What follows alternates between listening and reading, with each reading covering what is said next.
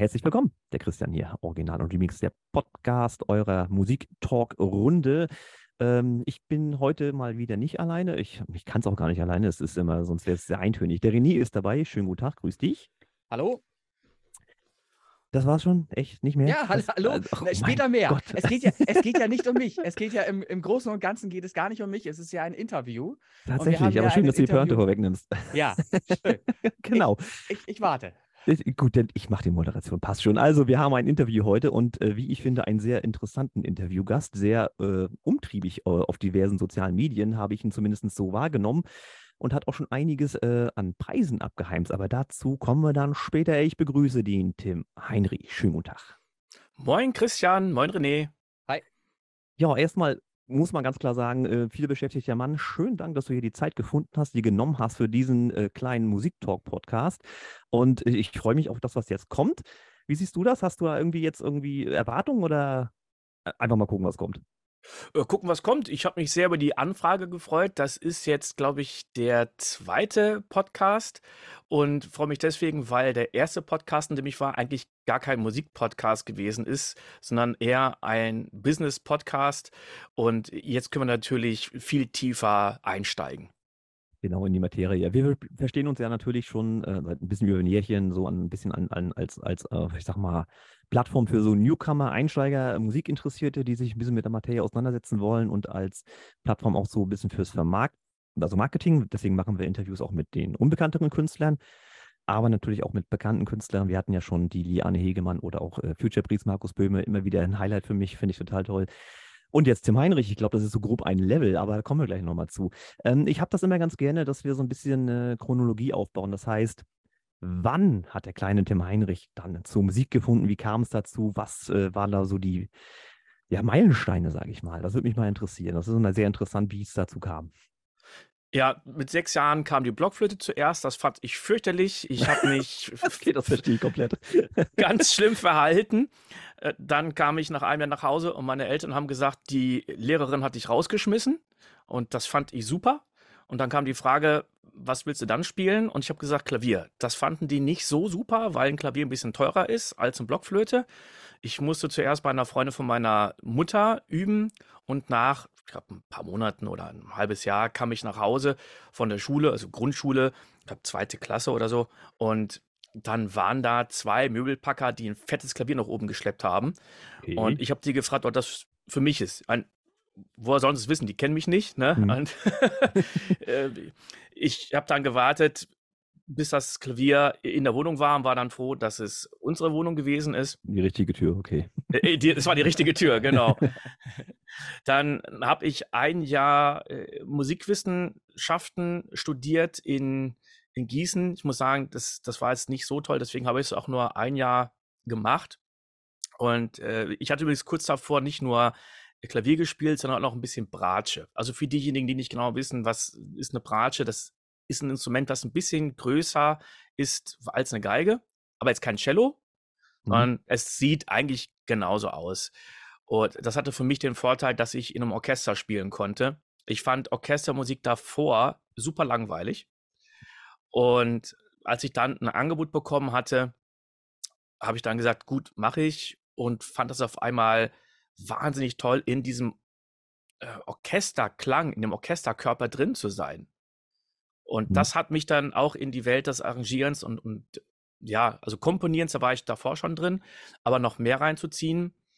Und dann habe ich mich schon sehr früh dafür entschlossen, irgendwas mit Musik zu machen, also beruflich. Ich hatte aber immer die Angst, äh, dass es mir zu langweilig wird. Also ich hatte oh, jetzt das nicht. ist interessant, ja. Ich, also, ich ja. habe mit Musik nicht an sich nicht viel zu tun. Das ist bei mir eine komplette Hobbyschiene. Ähm, Schiene ist witzig. Ähm, aber Angst zu haben ähm, von der Musik finde ich interessant, muss ich gestehen, weil es ist so viele Möglichkeiten, dass es langweilig wird, kann ich mir erstmal so gar nicht vorstellen. Ne? Aber mal eine andere Frage, der, der, der grundlegende Stein, äh, du musst ein Instrument spielen. Äh, war das so festgelegt von, von deinem Elternhaus oder ist das auch eher so freiwillig gewesen? Nö, das war gar nicht festgelegt, das war freiwillig. Also meine Eltern, die haben hobbymäßig Musik gemacht mhm. und jeder von uns Kindern, also ich habe noch zwei Geschwister, die haben zwar auch gespielt, ich war der Erste und dann kamen die anderen nach. Ähm, meine Eltern hatten nur Wert drauf gelegt, wenn du schon Unterricht bekommst, dann üb auch. Ja, ist klar, das macht ja durchaus Sinn, ja. Okay, ja, weiter im Text, ja. Ähm, ja, und wie gesagt, diese Angst ist jetzt natürlich irgendwie komisch, weil ich jetzt auch so sehe, wie, wie geil diese ganze Welt ist, überhaupt in den Medien. Das ist ja egal, ob man Kamera macht, ob man jetzt in der Bildgestaltung ist, Farbkorrektur, Color Correction, wo auch immer, oder in der Musikproduktion. Es passiert immer was Neues. Es gibt neue Workflows, äh, neue Tools und man sieht bei anderen Leuten irgendwas, wo man sagt, ey, das ist ja klasse. Ich habe ja dieselben Tools, ich nutze sie einfach nur anders. Also ich hatte mhm. das erst gestern wieder mit einem Studiokollegen, der bei mir reingekommen ist und mir ein paar Sachen gezeigt hatte. Und ich habe ich hab dann schon wieder Gänsehaut bekommen, weil ich dachte, boah, geil. Und ich habe dann zuerst überlegt, ich studiere und werde dann der, der große Popmusiker. Und man muss dazu sagen, ähm, ich, also ich bin nicht der große Popmusiker. Also bin ich auch nie geworden. Ähm, ich habe dann irgendwann erfahren, es gibt auch noch viele andere Dinge. Und habe dann angefangen, äh, nach diesem ein Jahr Musikwissenschaften in Münster Musikproduktion zu studieren. Das war relativ neu. Der Studiengang kam aus Holland, hieß dort, äh, dort äh, Musiktechnik. Und die Dozenten waren super locker, super entspannt. Und es, es waren alles Holländer. Ich wollte es gerade fragen, also es hat aber einen Grund dann auch, dass sie entspannt waren. Okay, das ja. war. also allein, wenn die Deutsch sprechen, ne, das hat ja, sowas feier Charmantes. Feiere ich komplett auch. Also ich mag sowieso Dialekt und sowas, ne? Und wenn du so ein Holländer hast, die sind sowieso echt gut drauf für sowas. Ja, und ja, genau, du kannst das super gut nachmachen. Ich kann das überhaupt nicht. und das hatte äh, so, so einen Charme. Und das war so ganz anders wie alles andere, was ich sonst irgendwie kennengelernt hatte. Und da bin ich denen immer noch sehr dankbar für. Und es ist so, dass ich immer sage, man sollte es bloß nicht glauben, man macht ein Studium in der Art und dann geht man raus und die Welt wartet auf einen.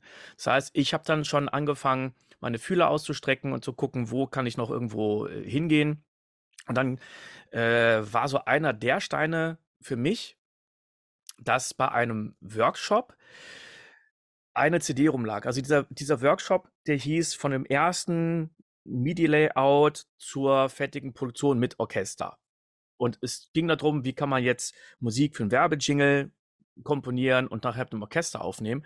Und dann fiel mir auf, dass der Dozent gar nicht derjenige war, der das Material erstellt hatte, sondern das war eigentlich jemand anderes. Mhm. Und von diesem Typen, von dem das Material nämlich eigentlich gewesen ist, Oliver Kells, lag eine CD rum mit unglaublich vielen Tracks, nämlich 99 auf einer okay. Audio-CD. Also ich glaube, mehr geht gar nicht. Hm. Ist, ja, ich glaube, ich, also rein von, von der Anzahl her der Tracks ist das das Maximum, ja. Ja, ich habe noch nie so eine CD gesehen. Das ging natürlich, weil es äh, so kurze Jingles gewesen sind, mhm. die dann 15 Sekunden lang waren. Das waren alles mhm. Werbejingles. Und ich kannte Oliver Kells nicht, aber ich kannte so ziemlich jede Firma, die da drauf stand. Ne? Karstadt, Ceramis, Tuborg, Tomi, Meister Propper, äh, ja. Citibank und so weiter alles. Und habe dann gefragt, ob ich die CD mitnehmen kann. Ja, klar. Und dann habe ich ihn angerufen und gefragt, ob ich bei ihm ein Praktikum machen kann. Und hat gesagt, lass mich kurz überlegen. Äh, nein. okay, schön.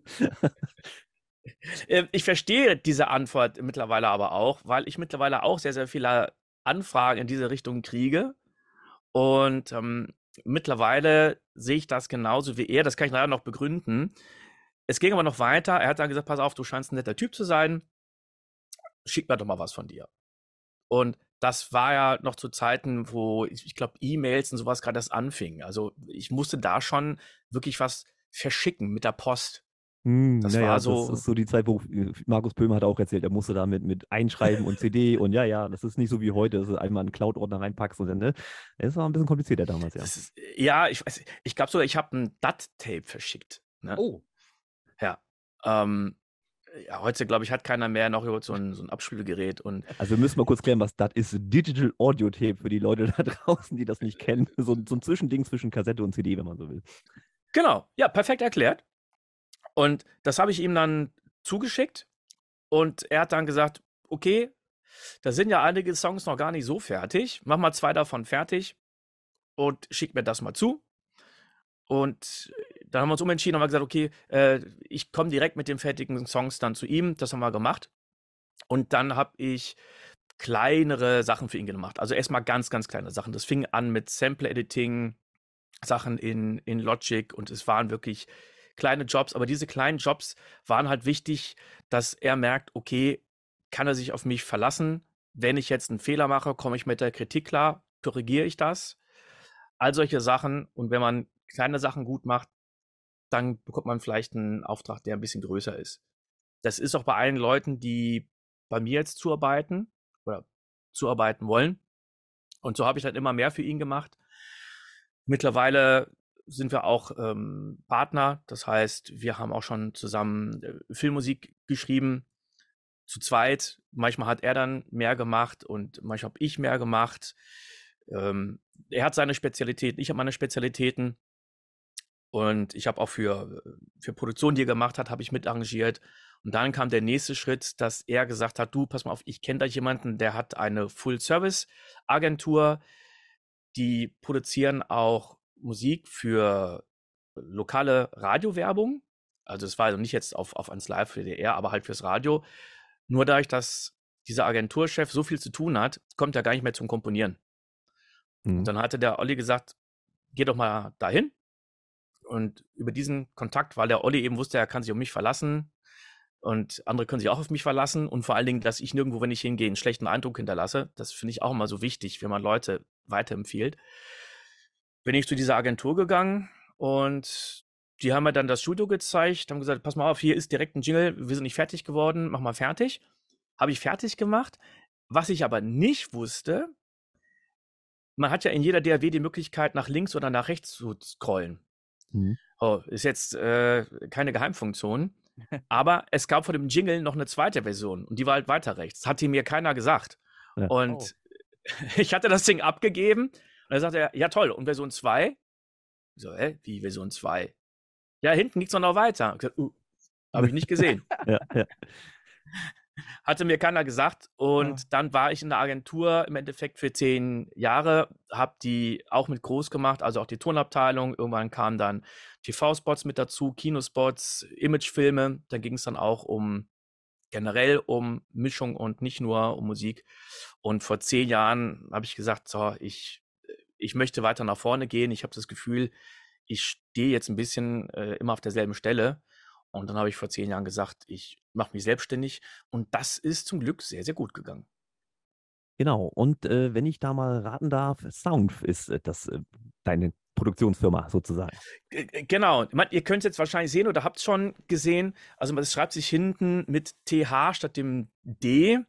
Und wenn man jetzt noch den Nachnamen von mir weiß, Tim mhm. Heinrich. Ja, jetzt, dann, also kommt man relativ schnell drauf, dass, dass das war der kreative Einfluss an der Stelle. Nee, alles klar. Also ich ja. habe dich jetzt auch so wahrgenommen, dass du äh, weniger jetzt, sag ich mal, so wie du sagtest, ja auch Popmusik machst, ganz im Gegensatz jetzt zum René, der jetzt äh, der Synthwave-Star wird schlechthin und zu mir, der ja da ein bisschen in den EDM-Bereich reinrutscht, ganz kleines bisschen, machst du ja eigentlich eher so wie du ja auch schon sagtest, Jingles äh, und, und Filmmusik tatsächlich.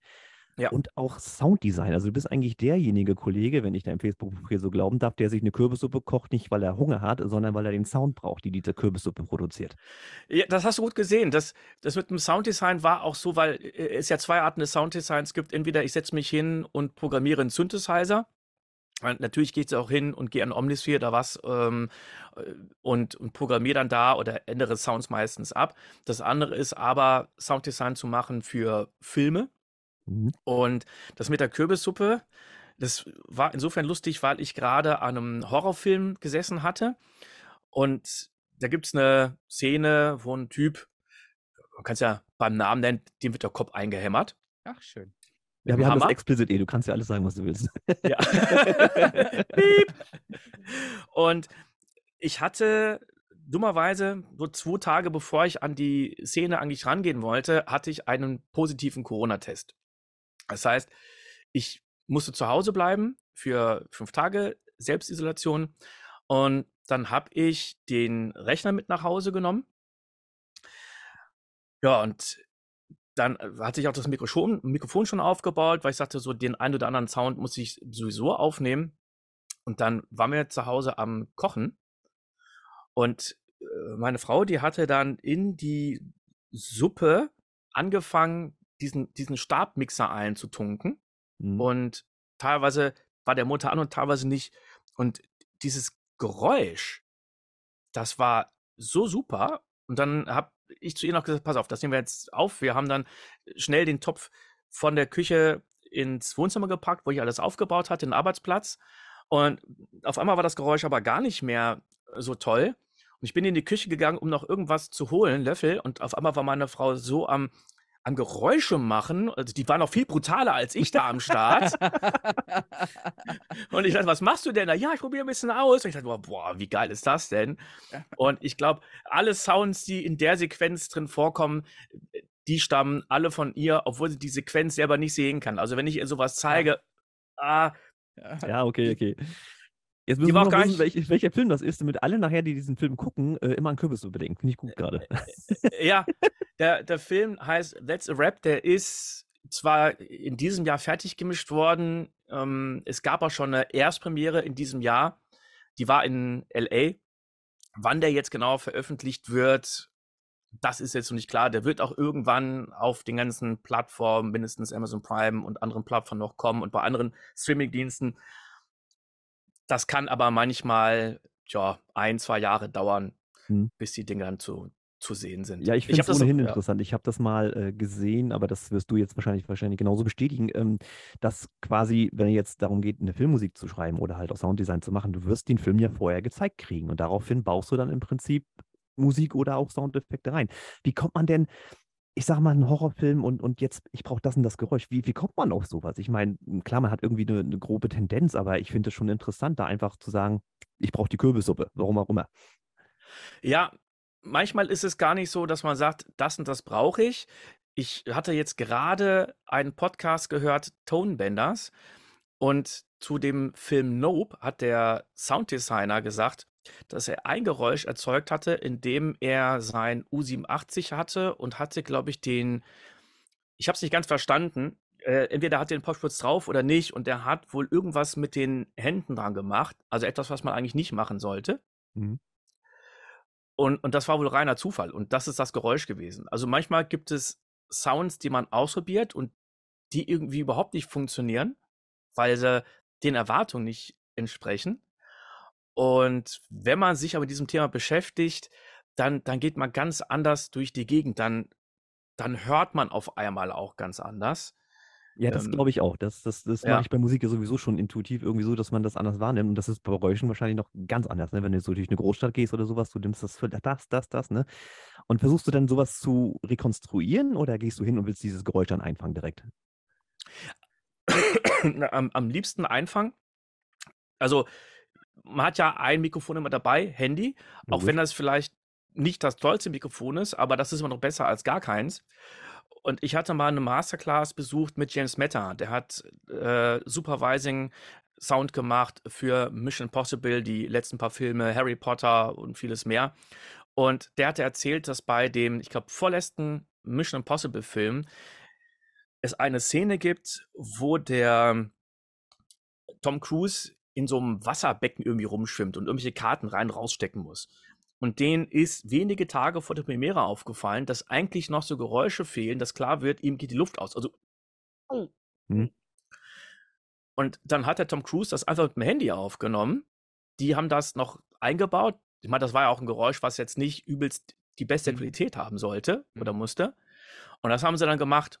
Und ich habe oft einen Zoom H6 dabei, jetzt aber auch nicht immer. Das ist jetzt auch nicht das leichteste Gerät, muss man auch sagen.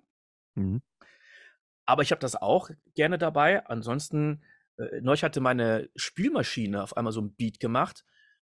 Ich weiß nicht, wie durch das kam. Ich habe den nur einmal gehört und ich habe sofort das Handy genommen und das damit aufgenommen. Ich weiß noch gar nicht, wie es klingt, aber dachte mir, leg da eine Kick drunter. Kommt sicher okay. total geil. Äh, Beat aus der Spielmaschine. Herzlichen Glückwunsch. Aber manchmal ist es auch Konzept. Also das Lustige zum Beispiel ist bei, bei Filmen, dass es Sounds gibt, die eigentlich total unrealistisch sind, wenn zum Beispiel jemand einen Stich bekommt, jemand sticht jemanden mit einem Messer irgendwo in den Körper rein. Dann hört man ganz oft auch dieses Metallgeräusch. Mhm. Oder auch wenn es wieder rausgezogen wird. Ich sehe gerade auf Netflix die Serie Cleo Und wir waren jetzt, glaube ich, bei Folge 7 oder bei, bei Folge 6, wo die Cleo, das, das spoilere ich jetzt auch nicht, ähm, da hat so ein Typ auf einmal eine Minifigur von dem Eiffelturm im Knie stecken, nicht im Knie, im Oberschenkel. Ja. So, und sie rettet ihn, indem sie das Ding wieder rauszieht. Und was hört man? Dann so ein Metallgeräusch. Das würde ja heißen, dass der Typ eigentlich ein Terminator oder ein Robocop ist. Ja, ne? ja kam mir auch gerade so ein Gedanken, ja. das heißt, es ist total unrealistisch, ja. aber das ist so ein Geräusch, was man erwartet. Und ähm, wenn ich zum Beispiel diese, diese Horrorszenen vertone, dann gucke ich, okay, was, was passiert denn? Was, was hören wir? Ähm, es gibt zum Beispiel da eine Szene, wo so getan wird, als würde jetzt ein Typ abgestochen werden. Das ist ein Produzent von Film. Das ist aber nur ein Gag. Also es kommt hinter jemand, äh, es springt jemand hinter ihm hervor und haut dreimal auf ihn ein. Alle erschrecken sich und er sagte, ah, es war nur ein Gag. Da habe ich zum Beispiel die Sounds nicht ganz so brutal gemacht und habe auch die ganzen, sag mal, nassen Geräusche, die man sonst hat, ja, ja, wenn jemand abgestochen wird, die habe ich da gar nicht reingepackt ähm, weil er nicht abgestochen wird. Woanders ähm, gibt es verschiedene Arten von Sounds, dass ich zum Beispiel sage, okay, wir, wir fangen an mit, mit leichten Stichen, so leichte Metallsounds, die, die werden einfach erwartet, dann werden die Sounds immer blutiger. Also es gibt eine Szene oder, oder ja, da, da ist ein ziemliches Gemetzel. Das heißt, es wird immer blutiger. Dann kommen zum Beispiel so leichte Knochenbrüche hinzu. Die sollen aber nur leicht sein. Das ist jetzt kein, kein mega Gerippe, das weit zusammenbricht, ne? Und was auch noch eine Rolle sp äh, spielt, das ist dann die Brutalität. Und die kann ich durch die Wucht auch noch hinkriegen. Die Wucht durch den, durch den Impact, dass man so einen richtig tiefen mhm. oder ne, ich weiß gar nicht, wie es jetzt bei euch klingt. Ähm, und das andere ist, ich kann langsam zustechen, dann habe ich wenig Bewegungsgeräusche, vielleicht nur so oder ich habe wirklich richtig heftige Bewegungsgeräusche und ich nehme jetzt einfach mal hier meine Jacke oder zwei Jacken und dann habe ich wirklich so, Live Sounddesign, so wird's gemacht, nicht schlecht. Ja. ja, ganz kurz. Leichte ja. Knochenbrüche. Leichte ja. Knochenbrüche. Hast du da vielleicht noch mal ganz kurz eine Schilderung, wie leichte äh, Knochenbrüche äh, zu bewerkstelligen sind, soundtechnisch? Ja, also man kann entweder mit, mit Holz arbeiten, wenn es wirklich nur ganz klein sein soll. Da muss man aufpassen, dass es nicht wie ein, wie ein Störgeräusch klingt, also wie nur ein, ein Knackser. Mhm. Und mhm. es wird auch da sehr, sehr viel und gerne mit Gemüse gemacht. Ja. Ja, eine Karotte, kann ich mir vorstellen, ja. ja und schön, eine Karotte, schön. ja, Aha, genau. Ja, ja. Mhm. Äh, jetzt muss ich gerade anhaken, ich habe mich, ich, René weiß das schon, ich habe mir seit gestern habe ich hier so eine Dolby Atmos Soundbar stehen und jetzt nimmt man natürlich jetzt auch da an der Stelle wieder völlig anderes äh, wahr mit Hintergrundgeräuschen allem drum und dran. Ähm, bist du auch in diesem Segment schon tätig, dass du sagen musst, okay, das Geräusch, zum Beispiel jetzt der Stock, der hinten einer drauf tritt, das musst du nach hinten packen? Machst du sowas auch oder ist das erstmal das grundlegende Geräusch? Also ja, erstmal ist es das, das grundlegende Geräusch. Das heißt, ich nehme erstmal alles hier in, in Mono auf. Also solche Geräusche, die werden dann in, in Mono aufgenommen. Ganz anders kann es wieder mit Atmosphären sein. Ich mische aber grundsätzlich in 5.1. Also ich mhm, habe ja auch eine Dolby Atmos Regie. Das ist aber ein ganz anderer Aufwand. Man muss die Daten ganz anders abgeben.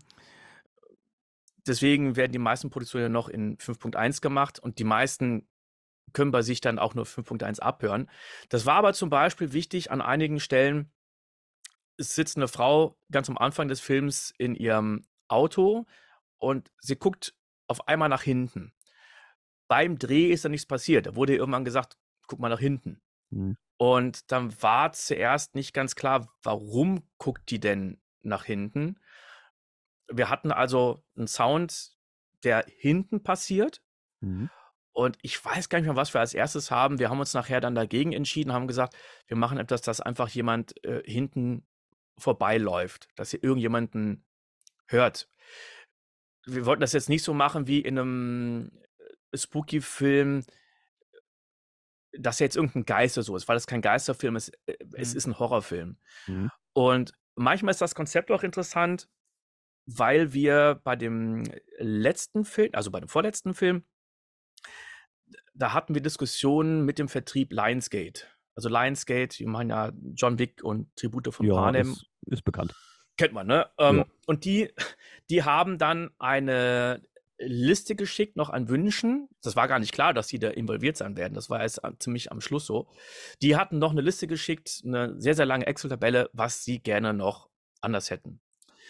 Und es ging um eine Szene, wo ungefähr, ich glaube, acht junge Leute, so um die 20 bis 30 Jahre alt, kleine Party haben und dann sitzen die in einem Wohnzimmer und einer fängt an, so eine Geistergeschichte zu erzählen und äh, erzählt dann, dass er manchmal in diesem Haus noch ein Lachen hört.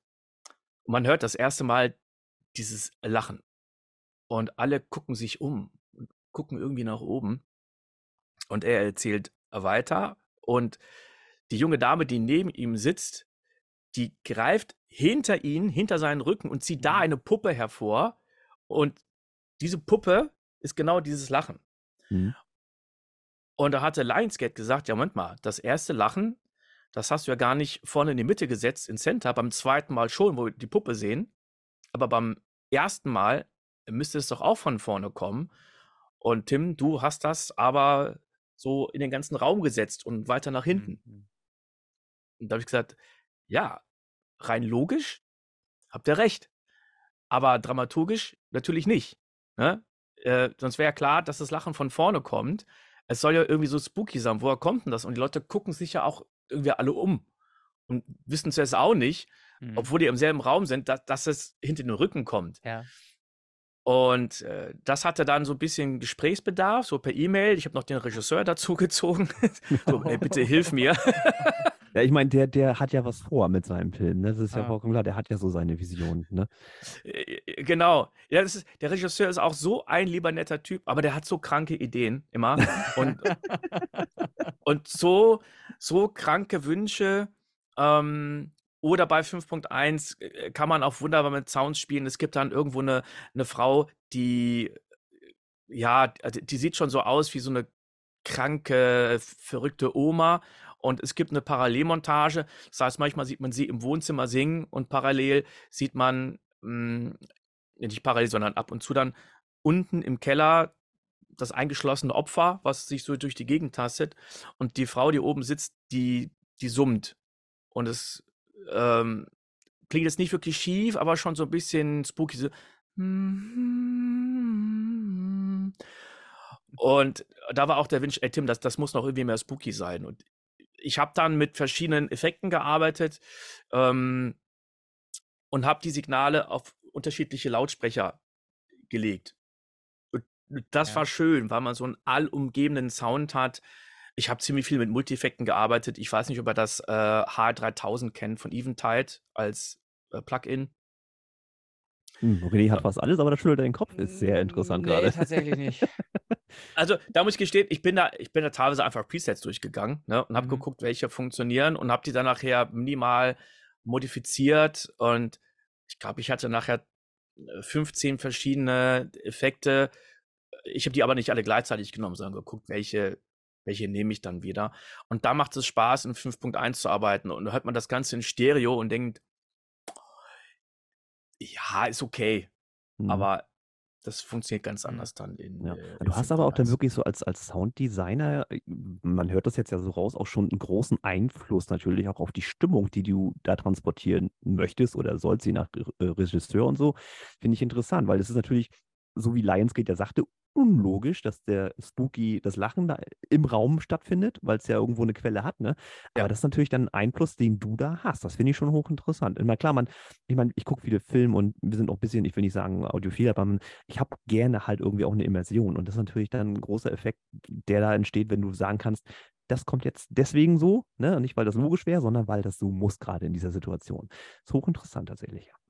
Ja, vor allen Dingen, weil ich bei einigen Sachen natürlich klare Vorgaben kriege vom Regisseur. Mhm. Bei anderen Stellen ist das nicht der Fall, wo ich dann mich austoben kann und, und Vorschläge machen kann. Wir hatten mal eine Szene, da war eine Frau in einem, ach, wie heißen nochmal diese Dinger? Ähm, es gibt das Gasometer. Mhm. In, also gibt es wahrscheinlich mehrere, ne? so, so, so hohe Räume. Äh, die gibt es kleiner, nur aus Metall in den USA. Ich glaube, das sind so Wasserspeicher. Mhm. Und da gibt es auch eine Szene, wo eine Frau drin ist und auf einmal verschiedene äh, verstörende Bilder findet. Und es sind, äh, ich, ich glaube, es sind Jump Cuts. Also man sieht sie aus der einen Perspektive, dann zack, aus der nächsten Perspektive und die ist völlig am Durchdrehen. Und äh, schreit manchmal ab und zu. Und was ich dann gemacht habe, dass ich da auch mit Räumen gearbeitet habe, weil man sich jedes Mal aus einer anderen Perspektive sieht. Und das war eine Sache, die dem Regisseur gar nicht bewusst war, weil wir das Ganze, wenn wir kommunizieren, er ist in LA und ich in Deutschland, dann bekommt er im Stream während der Konferenz, die machen wir auch über Zoom oder, oder Facebook Messenger, ähm, natürlich einen Stereoton, Stereo-Down-Mix. Ja. Und das, das klang gar nicht so krass.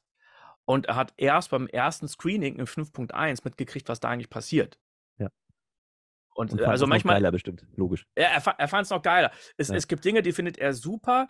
Äh, eine Sache, ähm, mein, mein Traum war es immer, und ich dachte, er hat sich erfüllt, war es aber nicht, ähm, mein, ein eigenes krankes Lachen so reinzubringen. So als und das haben wir im vorletzten Film eigentlich gemacht. Ich habe es dann bearbeitet und es war wochenlang drin und in letzter Sekunde musste es gekippt werden. Aha. Ich weiß gar nicht warum. Wir haben dann ein anderes Kinderlachen reingebracht. Der Traum besteht noch. Naja. Hm, okay, also wenn wir mal den Space Pop Boys Movie machen, dann kommen wir mal auf dich zurück auf jeden Fall. Nicht nur wegen dem Lachen, ja. vielleicht auch mit dem restlichen Sounddesign kann durchaus hilfreich sein. Aber du bist ja noch ein bisschen umtriebiger, was das angeht. Du machst ja nicht nur Sounddesign, das glaube ich ist sicherlich auch ein großer Teil Arbeit, sage ich jetzt mal, Du machst ja aber auch Musik in Form von zum Beispiel Trailermusik oder Filmmusik. Erzähl mal da ein bisschen was. Genau, also das, das war auch eigentlich so einer der, der Wünsche von mir und lustigerweise bin ich dann sehr stark in die Werbung gekommen. Durch unter anderem den, den Oliver Kells und die Agentur, wo man lernt, sehr schnell auf den Punkt zu kommen. Ich habe ja jetzt nicht 90 Minuten Zeit, sondern ich habe dann 30 Sekunden manchmal. Und das ist auch ein unglaublicher Wahnsinn, wie viele Revisionen es denn da gibt, wo dann gesagt wird, ja, an dem, dem Ton musst du nochmal fallen. Wo ich da selber manchmal denke, ihr könnt mich gerne dafür bezahlen. Ich finde es total unsinnig. Ja, da muss ich kurz mal nachfragen. Sind das denn Leute, die sowas kritisieren, die von der Musik Ahnung haben oder nur sagen, das klingt scheiße? Das ist ja mal so ein Punkt, da steigen sich auch ein bisschen die Geister. Ja, es klingt scheiße. Ich muss sagen, das habe ich zum Glück bisher nur zweimal gehört. Also, und zwar wirklich genauso krass. Und man muss sich da manchmal als, als Dienstleister, ich sehe mich ja immer als Dienstleister und Ja, nie als, als, als Künstler. Weil ich immer denke, für mich ist ein Künstler jemand, der macht sein Ding und sagt so, äh, jetzt mache ich meine Platte und jetzt kauft mal. Und man muss sich da mal vor Augen halten, wenn jemand sagt, ich finde es scheiße, der sagt ja nicht, ich finde dich scheiße. Es gibt ja einen Grund, dass wir einen gebucht haben. Aber trotzdem trifft es einen erstmal. Mhm. Und ähm, ja, ob die Leute davon eine Ahnung haben oder nicht, das spielt eigentlich gar keine Rolle. Manchmal ist es halt so, dass die Leute, ja, es ist immer so, dass die Leute einen gewissen Geschmack haben. Ich bin ja auch kein Koch, aber ich kann trotzdem sagen, ob mir das Essen schmeckt oder nicht. Mhm, okay.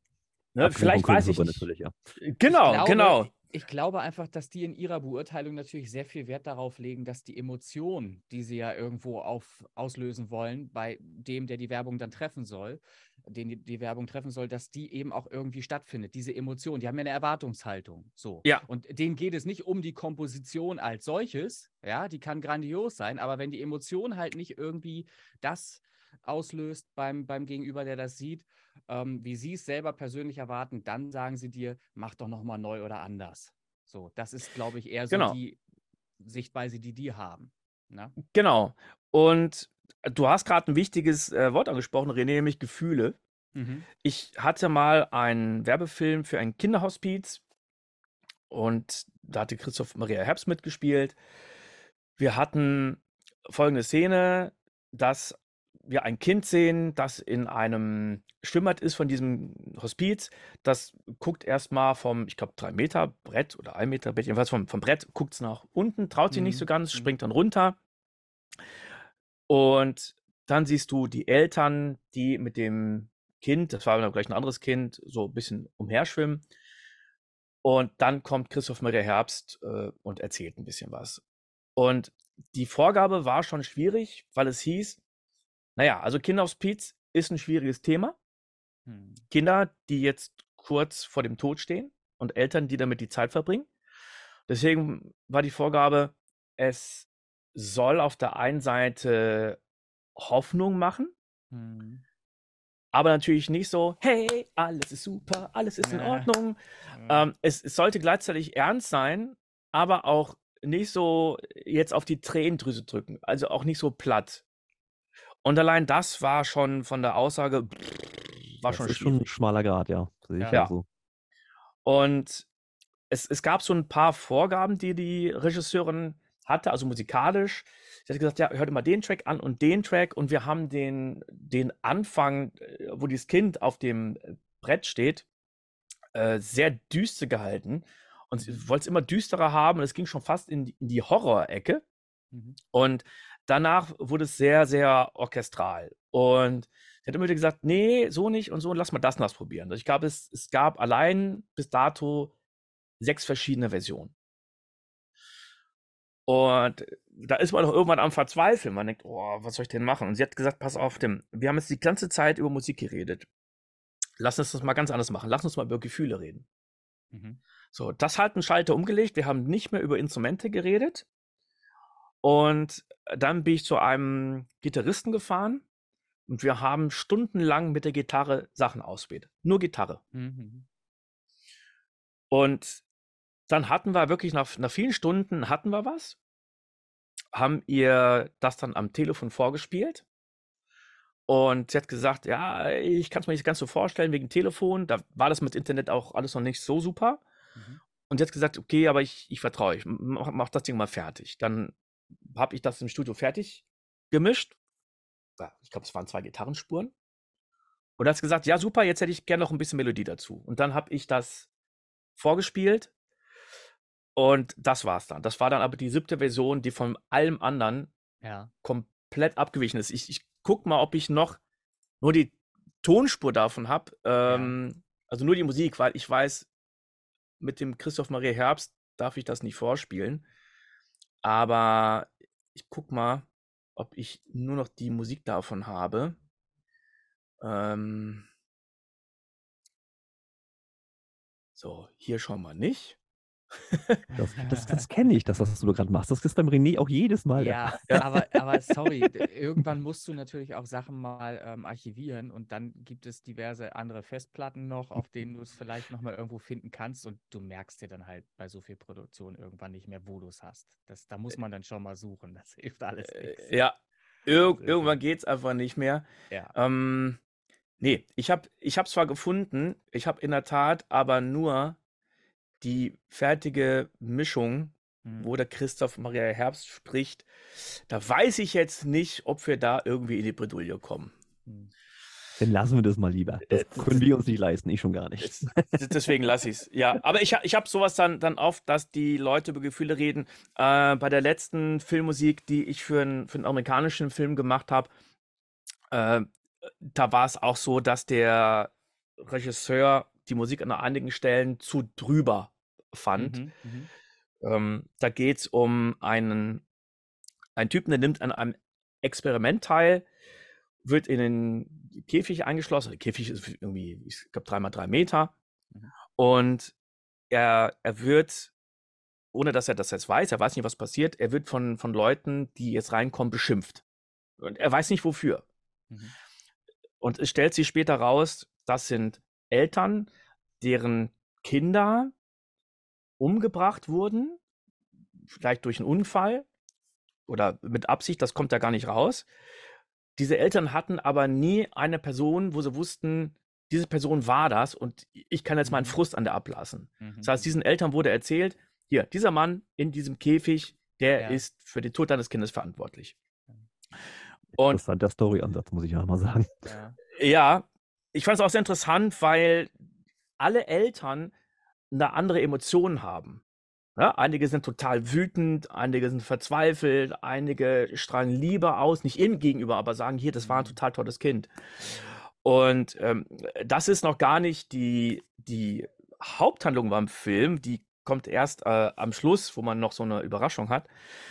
ja, und dann habe ich einige Typen, die dann kommen und schon so, so richtig bullig aussehen, richtig heftig äh, verkomponiert. Und ich habe es einem Kumpel gezeigt, der hier saß und der, der war so emotional gepackt. Also der ist wirklich so, boah, der ist so nach hinten gegangen. Und ich, ich war total baff. Und als ich das dem Regisseur gezeigt habe, der hat auch gesagt, okay, Tim, es, es ist ein bisschen zu drüber. Es ist ein bisschen zu actionmäßig, sodass wir dann einige Elemente zurückgeschraubt haben oder haben Instrumente durch andere ersetzt. Äh, ja, wo er auch sagte, okay, wir, wir wechseln jetzt gerade zu, zu stark das, das Genre. Wir sollten zwar die Gefühle schon wechseln, aber nicht so heftig. Das, das kommt vor.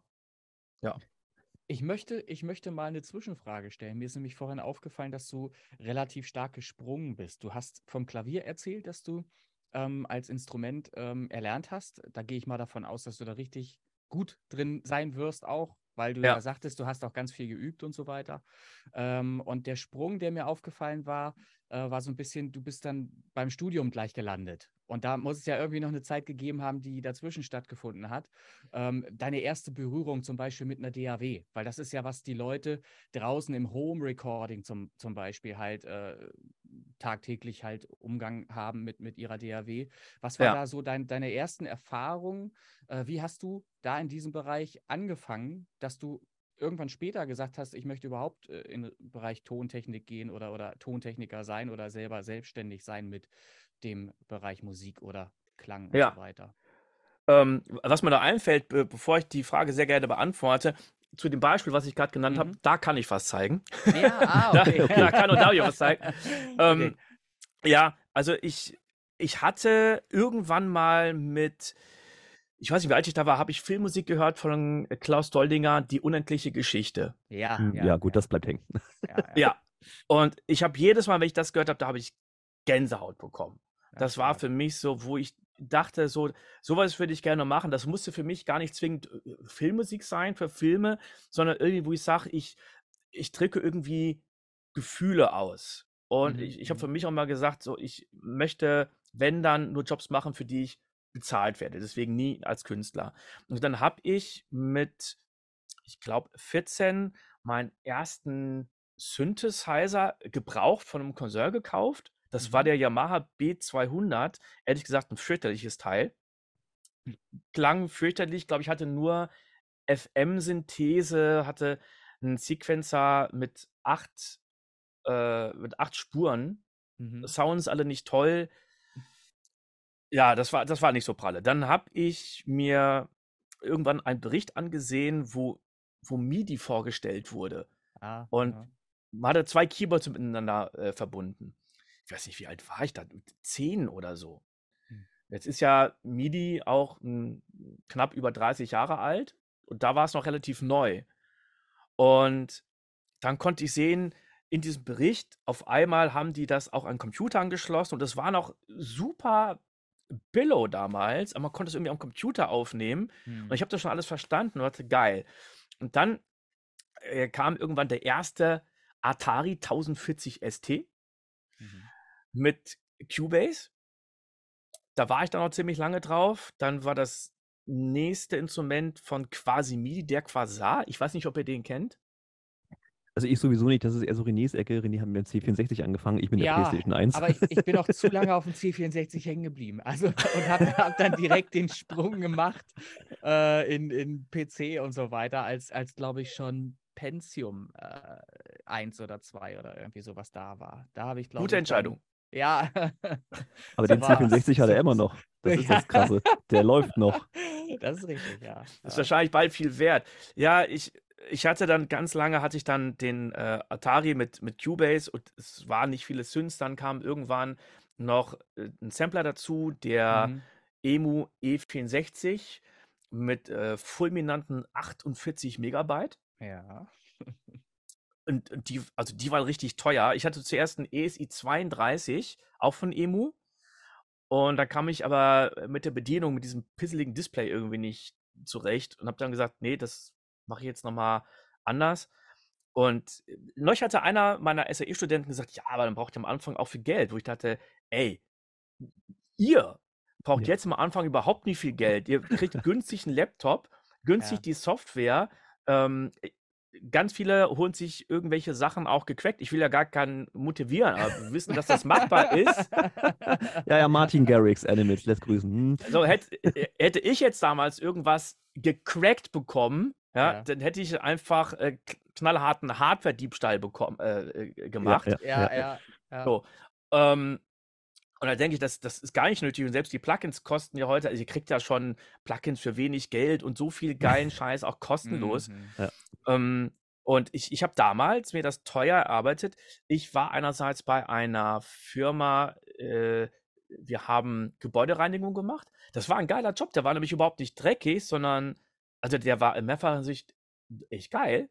Und da habe ich bei Coca-Cola gearbeitet. Das war nicht so geil. In der Abfüllhalle und es war todeslangweilig. Ja, so, teilweise musste ich dann da hocken und gucken bei jeder Flasche, die man vorbeifuhr, ob die nach dem Waschvorgang wirklich sauber ist oder ob ja. da irgendwas kaputt ist. Ja, ja.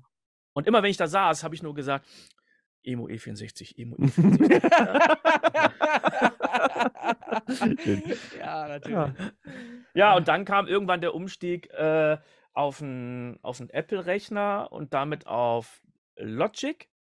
Ähm, dann kam irgendwann der, der äh, ich glaube, der G5. Wie war das denn irgendwann? Ich hatte, also ich war lange auf, auf PC dann mit Logic, dann war ich auf Apple und dann habe ich vor knapp neun oder zehn Jahren gesagt, so, ich wechsle wieder.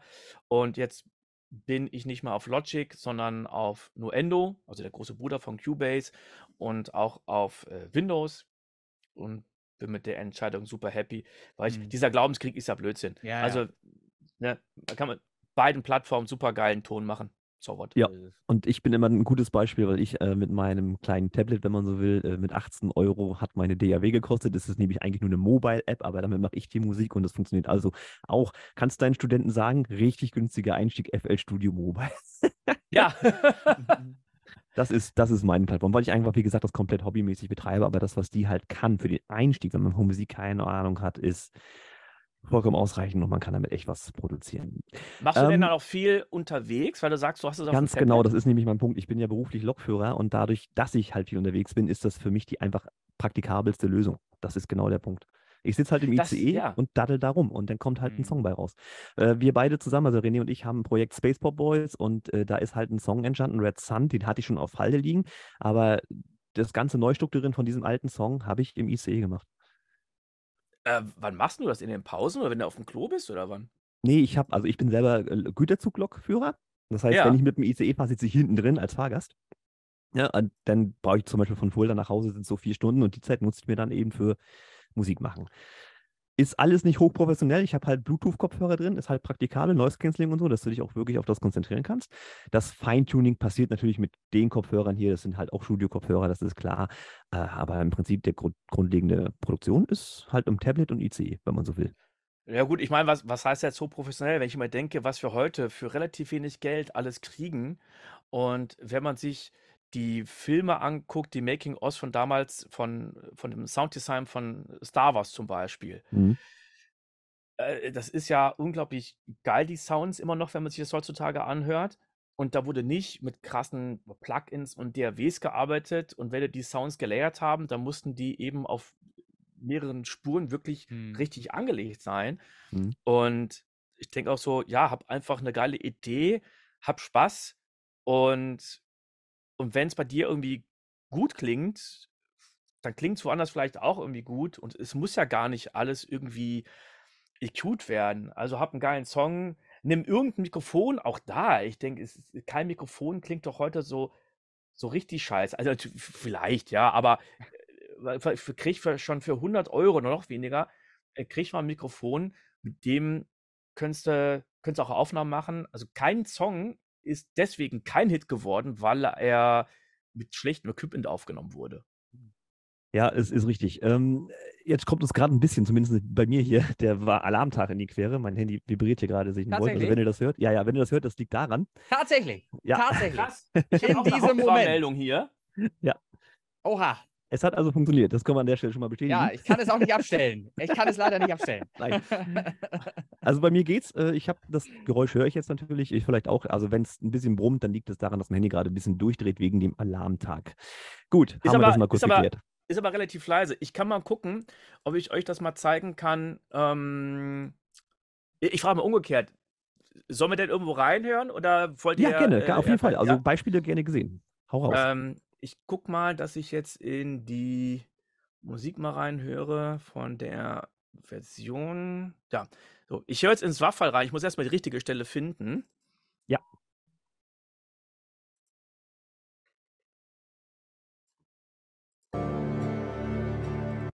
Konntet ihr das schon hören, was ich abgespielt ja, habe? Ja, das war zu hören. Ja, fantastisch. Ähm, ich lasse mal ganz kurz den Anfang schon mal laufen. Da kann man schon mal was vom Konzept mitkriegen. Mal gucken, wo der Anfang ist. Muss noch weiter nach vorne reingehen. Noch weiter nach vorne. Noch weiter. Ja, ah, okay, es muss doch ganz vorne. Ja, okay, da. Ähm, und zwar zur, das ist jetzt die, die Opening-Sequenz, die wir, die wir kurz hören. Da war es so, dass man ein, ein Fahrrad auf einer Straße sieht, was, was umgekippt ist. Das Fahrradrad, das dreht sich noch. Man sieht auch schon Polizei und alles Mögliche. Und man zoomt ganz langsam ran. Und dann ist die Idee gewesen, dass wir hier die Gefühle reinpacken, die die unterschiedlichen Eltern haben. Also wir mhm. haben, ich glaube, es waren sechs oder sieben verschiedene Eltern, die nachher diesen Typen beschimpfen. Und die haben ja unterschiedliche Gefühle. Mhm. Und mein Konzept war es, dass wir in dieses Intro schon alle diese verschiedenen Musikcues reinpacken. Äh, was aber so ein bisschen tricky war, weil die natürlich so angelegt werden mussten, dass sie auch zusammen passen. Ne? Mhm. Und wenn ich sagen, das eine ist Gabba, das nächste ist Klassik und das andere hat eine völlig andere Tonart oder so. Ja, ja, ja. ähm, und wir haben zum Beispiel ein, ein Klavier drin, was ein, was ein Thema ist. Dann kommt eine Gitarre rein, die gehört zur nächsten. Wir haben später sowas richtig Stampfendes. Das ist einer von den Bösen. Dann haben wir ganz im Hintergrund, äh, fast am Schluss, noch ein Glockenspiel. Und dann gibt es auch eine Melodie von einem Cello. Und die gehören eigentlich alle zu unterschiedlichen Eltern und unterschiedlichen Gefühlen. Mhm. Die werden hier mal zusammengepackt. Und ein anderes Konzept war auch noch, dass ich ein äh, Reifenquietschen genommen habe. Das habe ich mit äh, Time Stretching sehr, sehr lang gemacht. Mhm. Äh, da gibt es ein Tool, was kostenlos ist, was ich super geil finde. Das heißt Paul's Stretch. Also Pauls Stretch. Mhm. Äh, man kann ein Musikstück, was drei Minuten lang ist, kannst du auf drei Tage stretchen. Oh Gott, oh Gott. Ja, das, das ist der Wahnsinn. Und ich habe dann eben ähm, verschiedene Reifenquietschen genommen, wo ich dachte, okay, das, das ist dieser Sound, der dafür zuständig war, dass das Kind umgefahren wurde. Und habe das dann bearbeitet, bei mir in den Contact reingeladen, hatte, hatte verschiedene Versionen und habe mir daraus teilweise Soundeffekte und Pads gebaut.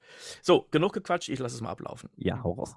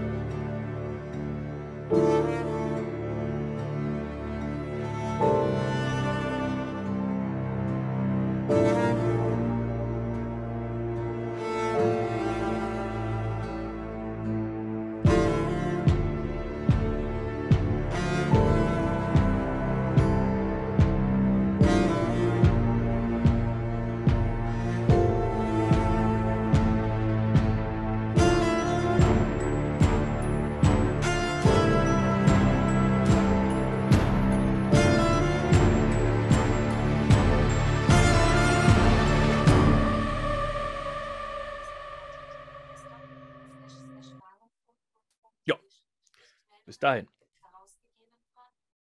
Ach, mein Handy redet jetzt kurz mit mir. ist das schlimm? Oh Gott, ja, es soll ja alles funktionieren mit diesem wahren Tag. René, da hast du viel Arbeit vor dir. Äh, nö, lasse ich alles drin. Wieso? Das ist, das ist die Action, die wir brauchen. Ah, ja, also zu dem Track, Action. den du jetzt gerade hier vorgespielt hast, da ist natürlich, ja. ähm, kennst du jetzt nicht, wir haben natürlich einen Kollegen, äh, nennt sich Thomas Sonntag, äh, aka Chris Townsend, der auch so genau in so eine Richtung Musik geht, also klassisch. Filmmusik, ähm, hatte ich direkt die Vibes, äh, die er auch versprüht. Und, äh, klingt wunderbar, ist genau wie du meinst. Also es ist, man hat auch wirklich das, was du jetzt beschrieben hast, als Anriss, Fahrrad, Unfall, Ranzoom habe ich genauso im Kopf mhm. jetzt auch gehabt und das wurde auch genauso wiedergegeben. Also es ist genau das, was ich vorhin meinte. Du hast halt die Aufgabe, da Emotionen zu erzeugen und eine Wirkung zu erzielen und das ist genau das. Ja, ich kann noch mal gucken, wo, wo die Szene ist, ähm, wo der Regisseur gesagt hat, das ist ihm zu drüber. Da hatte ich das auch einen Synth-Sound. Ja, ja mhm. äh, da hatte ich einen Synth-Sound, den fand er zu helikoptermäßig. Ich muss mal gucken, wo der ist. Ich scroll mal ein bisschen hier rein.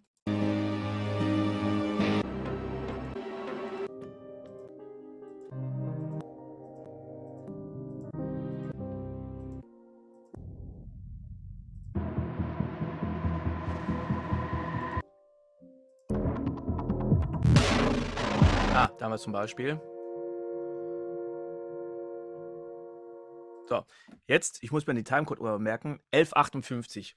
Mhm. So, jetzt war gerade eine Person äh, drin, hatte eben sehr ruhig gestanden. Hier, ich habe total liebe, nette Kinder gehabt. Mhm. Und jetzt kommt der, der böse Guy. Und ich sage euch jetzt mal den Cue, wie ich das komponiert hatte, wie er es aber zu hart fand.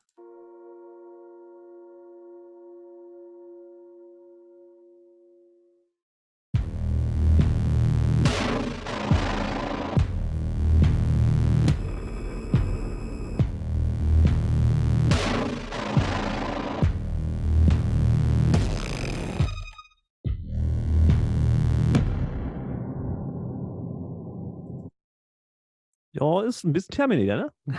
Ja. Ja, genau. Und also er, er kommt und bespuckt ihn und beschimpft ihn. Aha, aha. Und du denkst, ey, ich bin ja froh, dass ich im Käfig bin. Und jetzt ja. gehen wir mal auf die letzte Version. Da haben wir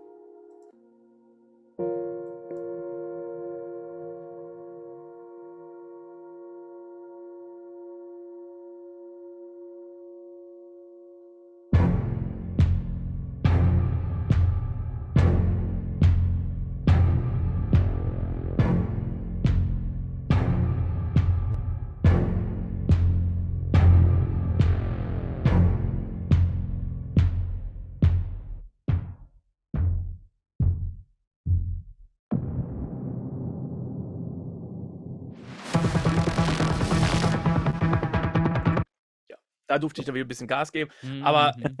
er, er, hatte gesagt, er möchte es mehr mit natürlichen Instrumenten haben. Deswegen habe ich da dann mehr mit Kontrabässen und Klavier genau. gearbeitet. Genau, orchestraler quasi, so ein bisschen mehr normal Orchester wie man es vom, genau. vom, Film gewohnt ist. Das war weniger Terminator einfach.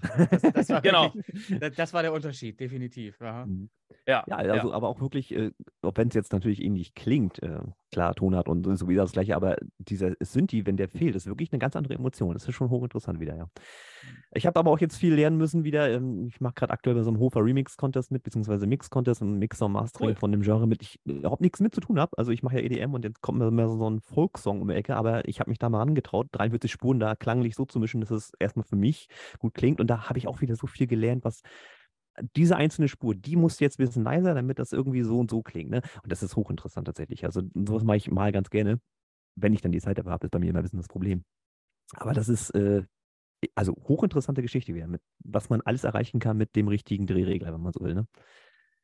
Ja, und du hast gerade gesagt, die Lautstärke. Ich finde die Lautstärken allein schon so wichtig. Also das Mischen finde ich, das fängt natürlich beim Arrangement an und bei der Komposition und bei den Sounds, aber dann natürlich auch bei der, bei der Lautstärke. Wenn du das schon irgendwie hast, dann musst du vielleicht gar nicht mehr so viel EQ und die und da einen Kompressor drauf machen.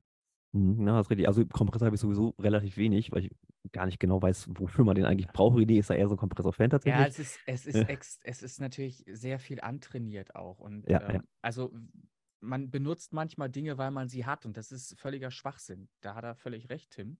Äh, man muss nicht äh, übertreiben und die Erfahrung habe ich natürlich auch schon öfter mal gemacht, dass weniger mehr ist, tatsächlich. Einfach ja. mal was, was weglassen und mehr hinhören, ob man es wirklich braucht überhaupt. Aber man macht es halt, weil es so drin steckt. Kompressor drauf, noch ein Kompressor.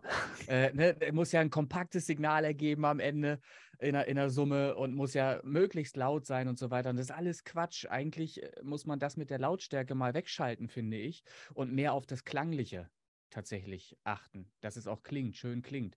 Weil ja. selbst im Mastering kannst du nachher ganz viel für Lautheit noch tun, dass es wirklich kompakt und laut rüberkommt. So. Was sind denn so deine Go-To-Kompressoren? Äh, Hast du da so deine ja, Go-Tos? Ja, na, die ganz normalen Geschichten. Den, den 76er halt, äh, um hm. überhaupt Spitzen erstmal abzufangen. Dann kennt man LA2A halt, äh, um nochmal das Ganze ein bisschen abzurunden, zum Beispiel, ähm, und ein, ein kompaktes Signal zu haben. Aber es, es gibt ganz, ganz viele Kompressoren. Ich könnte sie gar nicht mal alle beim Namen nennen. Und das ist manchmal einfach so ein Gefühl, was man dann, dass man was ausprobiert. Und manchmal merke ich auch, es klingt mir nicht gut genug und dann tausche ich es aus gegen irgendwas anderes und mache ganz was anderes, ähm, um einheitlich im Konzept, im Song ähm, dann äh, das klanglich so zu haben, wie ich es insgesamt in der Summe haben möchte. Ja. Äh, es sind halt ganz schwierig zu erklären, worauf die Entscheidungen dann begründet sind. Ich mag den, den Pultec EQ zum Beispiel. Mag War der super. Total gerne, weil der halt einfach super schön klingt, auch in den Plug-in-Version. Ich, äh, wer kann sich so ein Ding leisten und in, ins Studio schrauben äh, als Hardware? Ne? Ja. Jetzt äh, im Original. Ne? Natürlich gibt es sehr schöne, auch nachgebaute mittlerweile, ähm, die sicherlich auch gut klingen, vermutlich. Aber ich arbeite ja nun äh, schon äh, auch sehr Plug-in-basiert. So. Ja, den Platz hast du ja. Ich habe mir ja vorhin schon Eben, das ist, das ist ein Grund. Sagen wir mal so, ist ein Grund. Aber und außerdem hast du gerade über 700 Euro für Plugins ausgegeben, die müssen benutzt werden. Richtig. Und sind auch schon benutzt worden, das kann ich sagen. Das ist, das ist schon passiert. Ja. Ach, alles ein Stress, den ich nicht habe, weil ich bei mir nichts installieren kann an der Stelle. Sehr ja. schön. Ähm, wir sind so vorhin so zwei Schlagwörter gefallen, wo ich auch noch drauf äh, eingehen möchte. Und zwar einmal Hofer, das kam von mir, aber von dir kam SAE, weil dann auch da hast du deine Finger so ein bisschen drin. Erzähl mal. Ja, ich habe da nicht studiert. Ich hatte irgendwann überlegt, ob ich da mal als Dozent anfangen könnte. Und dann hatte ich mit einem der Verantwortlichen gesprochen, schon ewig her. Und der hat mich gefragt, ja, hast du denn bei uns überhaupt äh, studiert? Und ich habe gesagt, äh, nee. Nee. ich kann ab, das so. ja. Und ab dem Punkt war ich raus. Ah, hochinteressant. Ähm, und ich, ich finde es ja auch okay, wenn man sagt, so, wir haben ein geschlossenes System. Ne? Das mhm. kann ja jeder machen, wie, wie er möchte. Und dann habe ich da gar nicht mehr dran gedacht und habe Jahre später einen Vortrag gehalten in Bochum, da gibt es die Creative Stage. Das ist eine Veranstaltung, die wird in vier Städten gemacht, immer abwechselnd. Essen, Duisburg, Düsseldorf und Bochum. Und jeder kann da einen Vortrag halten, der irgendwie kreativ ist, in Anführungszeichen. Also es gab Architekten, Leute, die Taschen machen, ähm, Comiczeichner, alles Mögliche. Die Vorgabe ist, der Vortrag darf maximal acht Minuten lang sein. Und es läuft eine Uhr. Das heißt, das Publikum kann schon sehen, wie viel Zeit ist noch. Und wenn man drüber ist, dann wird man runter applaudiert. Also man darf okay. nicht länger machen. Alles klar. ich fand das super, weil es ziemlich viele Vorträge gab. Und so ein Vortrag, der so kurz ist, der muss wirklich gut vorbereitet sein. Dann habe ich mich gut vorbereitet, habe einen Vortrag gehalten und dann kamen zwei Leute von der SAE Bochum. Das eine war der Amiran Paltin, der ist jetzt bei der SAE in Köln. Und der andere, ich weiß gar nicht mehr, wer hieß, der ist jetzt auch gar nicht mehr bei der SAE. Und die kamen nach dem Vortrag zu mir und haben gesagt, ey, super Vortrag, die SAE in Bochum, die startet gerade, hättest du Bock bei uns als Dozent zu arbeiten? Und ich gesagt, ja, okay. Dann habe ich die besucht. Die haben gesagt, guck mal, hier siehst du die ganzen Unterrichtsinhalte von uns. Was davon würdest du gerne unterrichten? Und habe ich gesagt, ja, das, das, das, das, das und das. und ich habe gesagt, ja, super, sind wir genauso. und ab da war ich dann im, im Boot. Dann äh, hatte ich auch irgendwann so ein bisschen meine Fühler nach Köln zur SAE ausgestreckt, was eine Weile lang nicht funktioniert hatte. deswegen nach Köln, weil ich zwar in Bochum gewohnt hatte, aber immer schon so dachte, Köln könnte auch eine interessante Stadt sein. Mhm. Und wenn ich schon mal so da den einen oder anderen kennenlerne, also Networking ist wichtig und ein Kumpel hat gesagt, Beziehungen schaden dem, der sie nicht hat. Mhm. Ja. Und das hat lange halt nicht funktioniert, weil natürlich klar äh, Köln schon Dozenten hatte. Logisch. Warum sollen sie mich jetzt brauchen? Ne? Ja. Und dann kam es irgendwann so, dass sie gesagt haben, hier, da ist jemand ausgefallen und dann bin ich da weiterempfohlen worden und dann haben sie gesagt, hier haben wir äh, noch was frei für einen für Master. Dann kam äh, Corona, wo dann einige Studenten, nee, einige Dozenten online unterrichtet haben. Und so kam ich dann wiederum mit der SAE in Wien in Kontakt äh, oder die wussten, dass ich was mache, sodass ich auf einmal da auch Filmmusik unterrichtet habe. Und da ist jetzt immer mehr gewachsen. Ich mache einen Kurs, den gibt es bei der SAE so nur einmalig und von mir, der heißt Erfolgreich im Business. Und es geht jetzt nicht darum, wie setze ich jetzt einen Vertrag auf, wenn ich jetzt ein Label irgendwie gründen möchte, sondern es geht um Dinge wie, wie viel Geld brauche ich zum Leben? Das ist ja wichtig, wenn ich jetzt mal Stunden- und Tagessatz ausrechnen möchte, aber auch wenn ich als Angestellter bei einer Firma anfangen möchte und die sagen dann, hey Sven, geiler Typ, was hast du denn für Gehaltsvorstellungen? Ja. Ne, da, da wäre das Blödsinn, wenn die sagen, äh, keine Ahnung, sagen Sie mal. Und dann sagt die andere Firma vielleicht, äh, ja, 1000 Euro. Und dann sage ich vielleicht, was aber wenig. Und dann sagt dann ja. der Chef, ja, äh, ist aber branchenüblich. Dann kann ich sagen, ja, branchenüblich kann ja sein, aber ich kann davon nicht leben. Mhm. Und äh, wir machen noch viele andere Dinge. Wie komme ich an Jobs? Wie mache ich eine Verhandlung? Wie mache ich eine Gesprächsführung? Wie sieht ein Angebot und eine Rechnung aus? Steuerliche Sachen. Das sind acht super Stunden. interessant, äh, auch super interessant schon deshalb äh, ist jetzt gerade mir kürzlich unter die Augen gekommen, ähm, gibt natürlich ganz viele, die ein Tonstudio aufmachen möchten, weil es ihr Traum ist, ne? weil sie halt ja. gerne mit Musik ihr Geld verdienen wollten und die, äh, habe ich immer das Gefühl, haben sich haben nicht zu Ende gedacht bei der Preisfindung, die sie dann einfach so äh, an den Tag legen. Wenn die dann irgendeine Summe nennen für irgendwas, was sie anbieten, egal ob Mixing oder Mastering, ist das so häufig einfach viel zu günstig. Die werden nie davon leben können. Und das ist halt ja. ein ganz, ganz wichtiger äh, Punkt, da äh, überhaupt mal eine Rechnung aufzumachen und da wirklich alles einzubeziehen. Ne? Wenn man zur Miete sein Studio hat zum Beispiel äh, Stromkosten ist gerade aktuell ein Riesenthema. Ja, macht man sich keinen Begriff von. Da passieren ganz viele Dinge, die erstmal Geld kosten. Und wenn ich dann irgendwie für eine Stunde irgendwie nur 30 Euro abrechnen will und da soll ich dann auch noch Steuern drauf zahlen und all solche Sachen, dann äh, werde ich da nicht weit kommen mit meinem Tonstudio. Und also 30 ich, Euro hast du schon gesagt, das ist schon so oft genannt worden, so eine Zahl oder 20 Euro. Ja. Und dann gibt es Punkte, die komplett vergessen werden. Zum Beispiel, wenn du Steuerberater hast musst du den auch bezahlen. Dann wissen einige nicht, von, von was du den Steuerberater, also ja. ne, wie, wie, viel, wie viel kostet der. Dann vergessen auch einige, dass du ja an das Finanzamt auch noch was zahlen musst. Ja. Wenn es dann immer diese Ansage gibt von Leuten, ach, jetzt kommt das Finanzamt und möchte von mir, sagen wir, 20.000 Euro haben, dann sage ich, naja gut, entweder hast du jetzt eine schlechte Buchhaltung oder du hast keine Rücklagen gebildet. Du kannst auch zum Finanzamt gehen mit den Quatschen. Aber meistens waren es Punkt 1, Punkt 2 das Finanzamt sitzt ja jetzt nicht und würfelt. Gut, auch die, die sind Menschen und machen manchmal Blödsinn und Fehler. Ja, klar. Aber, ne? Ja.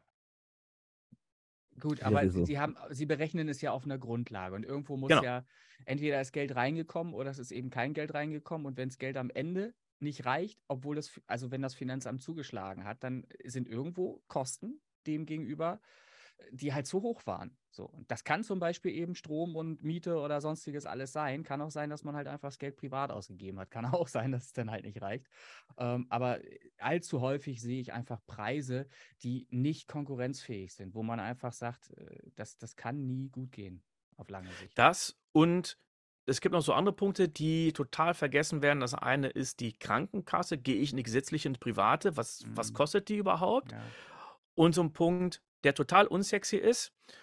Umso wichtiger aber Altersvorsorge. Mhm. Ähm, wenn ich mit Leuten, also mit, mit Freunden oder sowas dann über Altersvorsorge spreche und frage, was machst du denn so, da kriege ich manchmal so ein Gesicht wie, als hätte ich dir jetzt gefragt, was sie verdienen. Was ja in Deutschland immer noch total Tabuthema ja, ist, ne? Ja, ja. Oder als hätte ich die irgendwie, keine Ahnung, nach ihren sexuellen Vorlieben gefragt.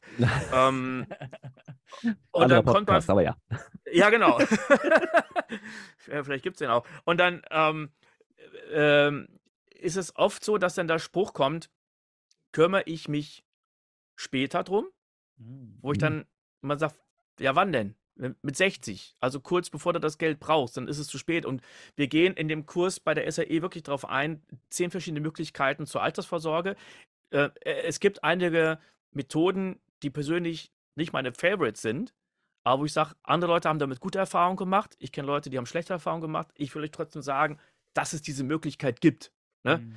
Ähm, und mir ist es ganz wichtig, dass ich den Leuten einfach mal das Bewusstsein mache, ey, ihr müsst da was machen und fangt jetzt an, weil ihr das schon mit kleinen Beträgen machen könnt. Mhm. Man kann ja schon mit 5 Euro im Monat oder sowas anfangen. Aber dann gewöhnt man sich schon mal dran, dass man was dafür tut, dass ein bisschen Geld abgeht. Man kann es ja immer wieder ähm, äh, erhöhen.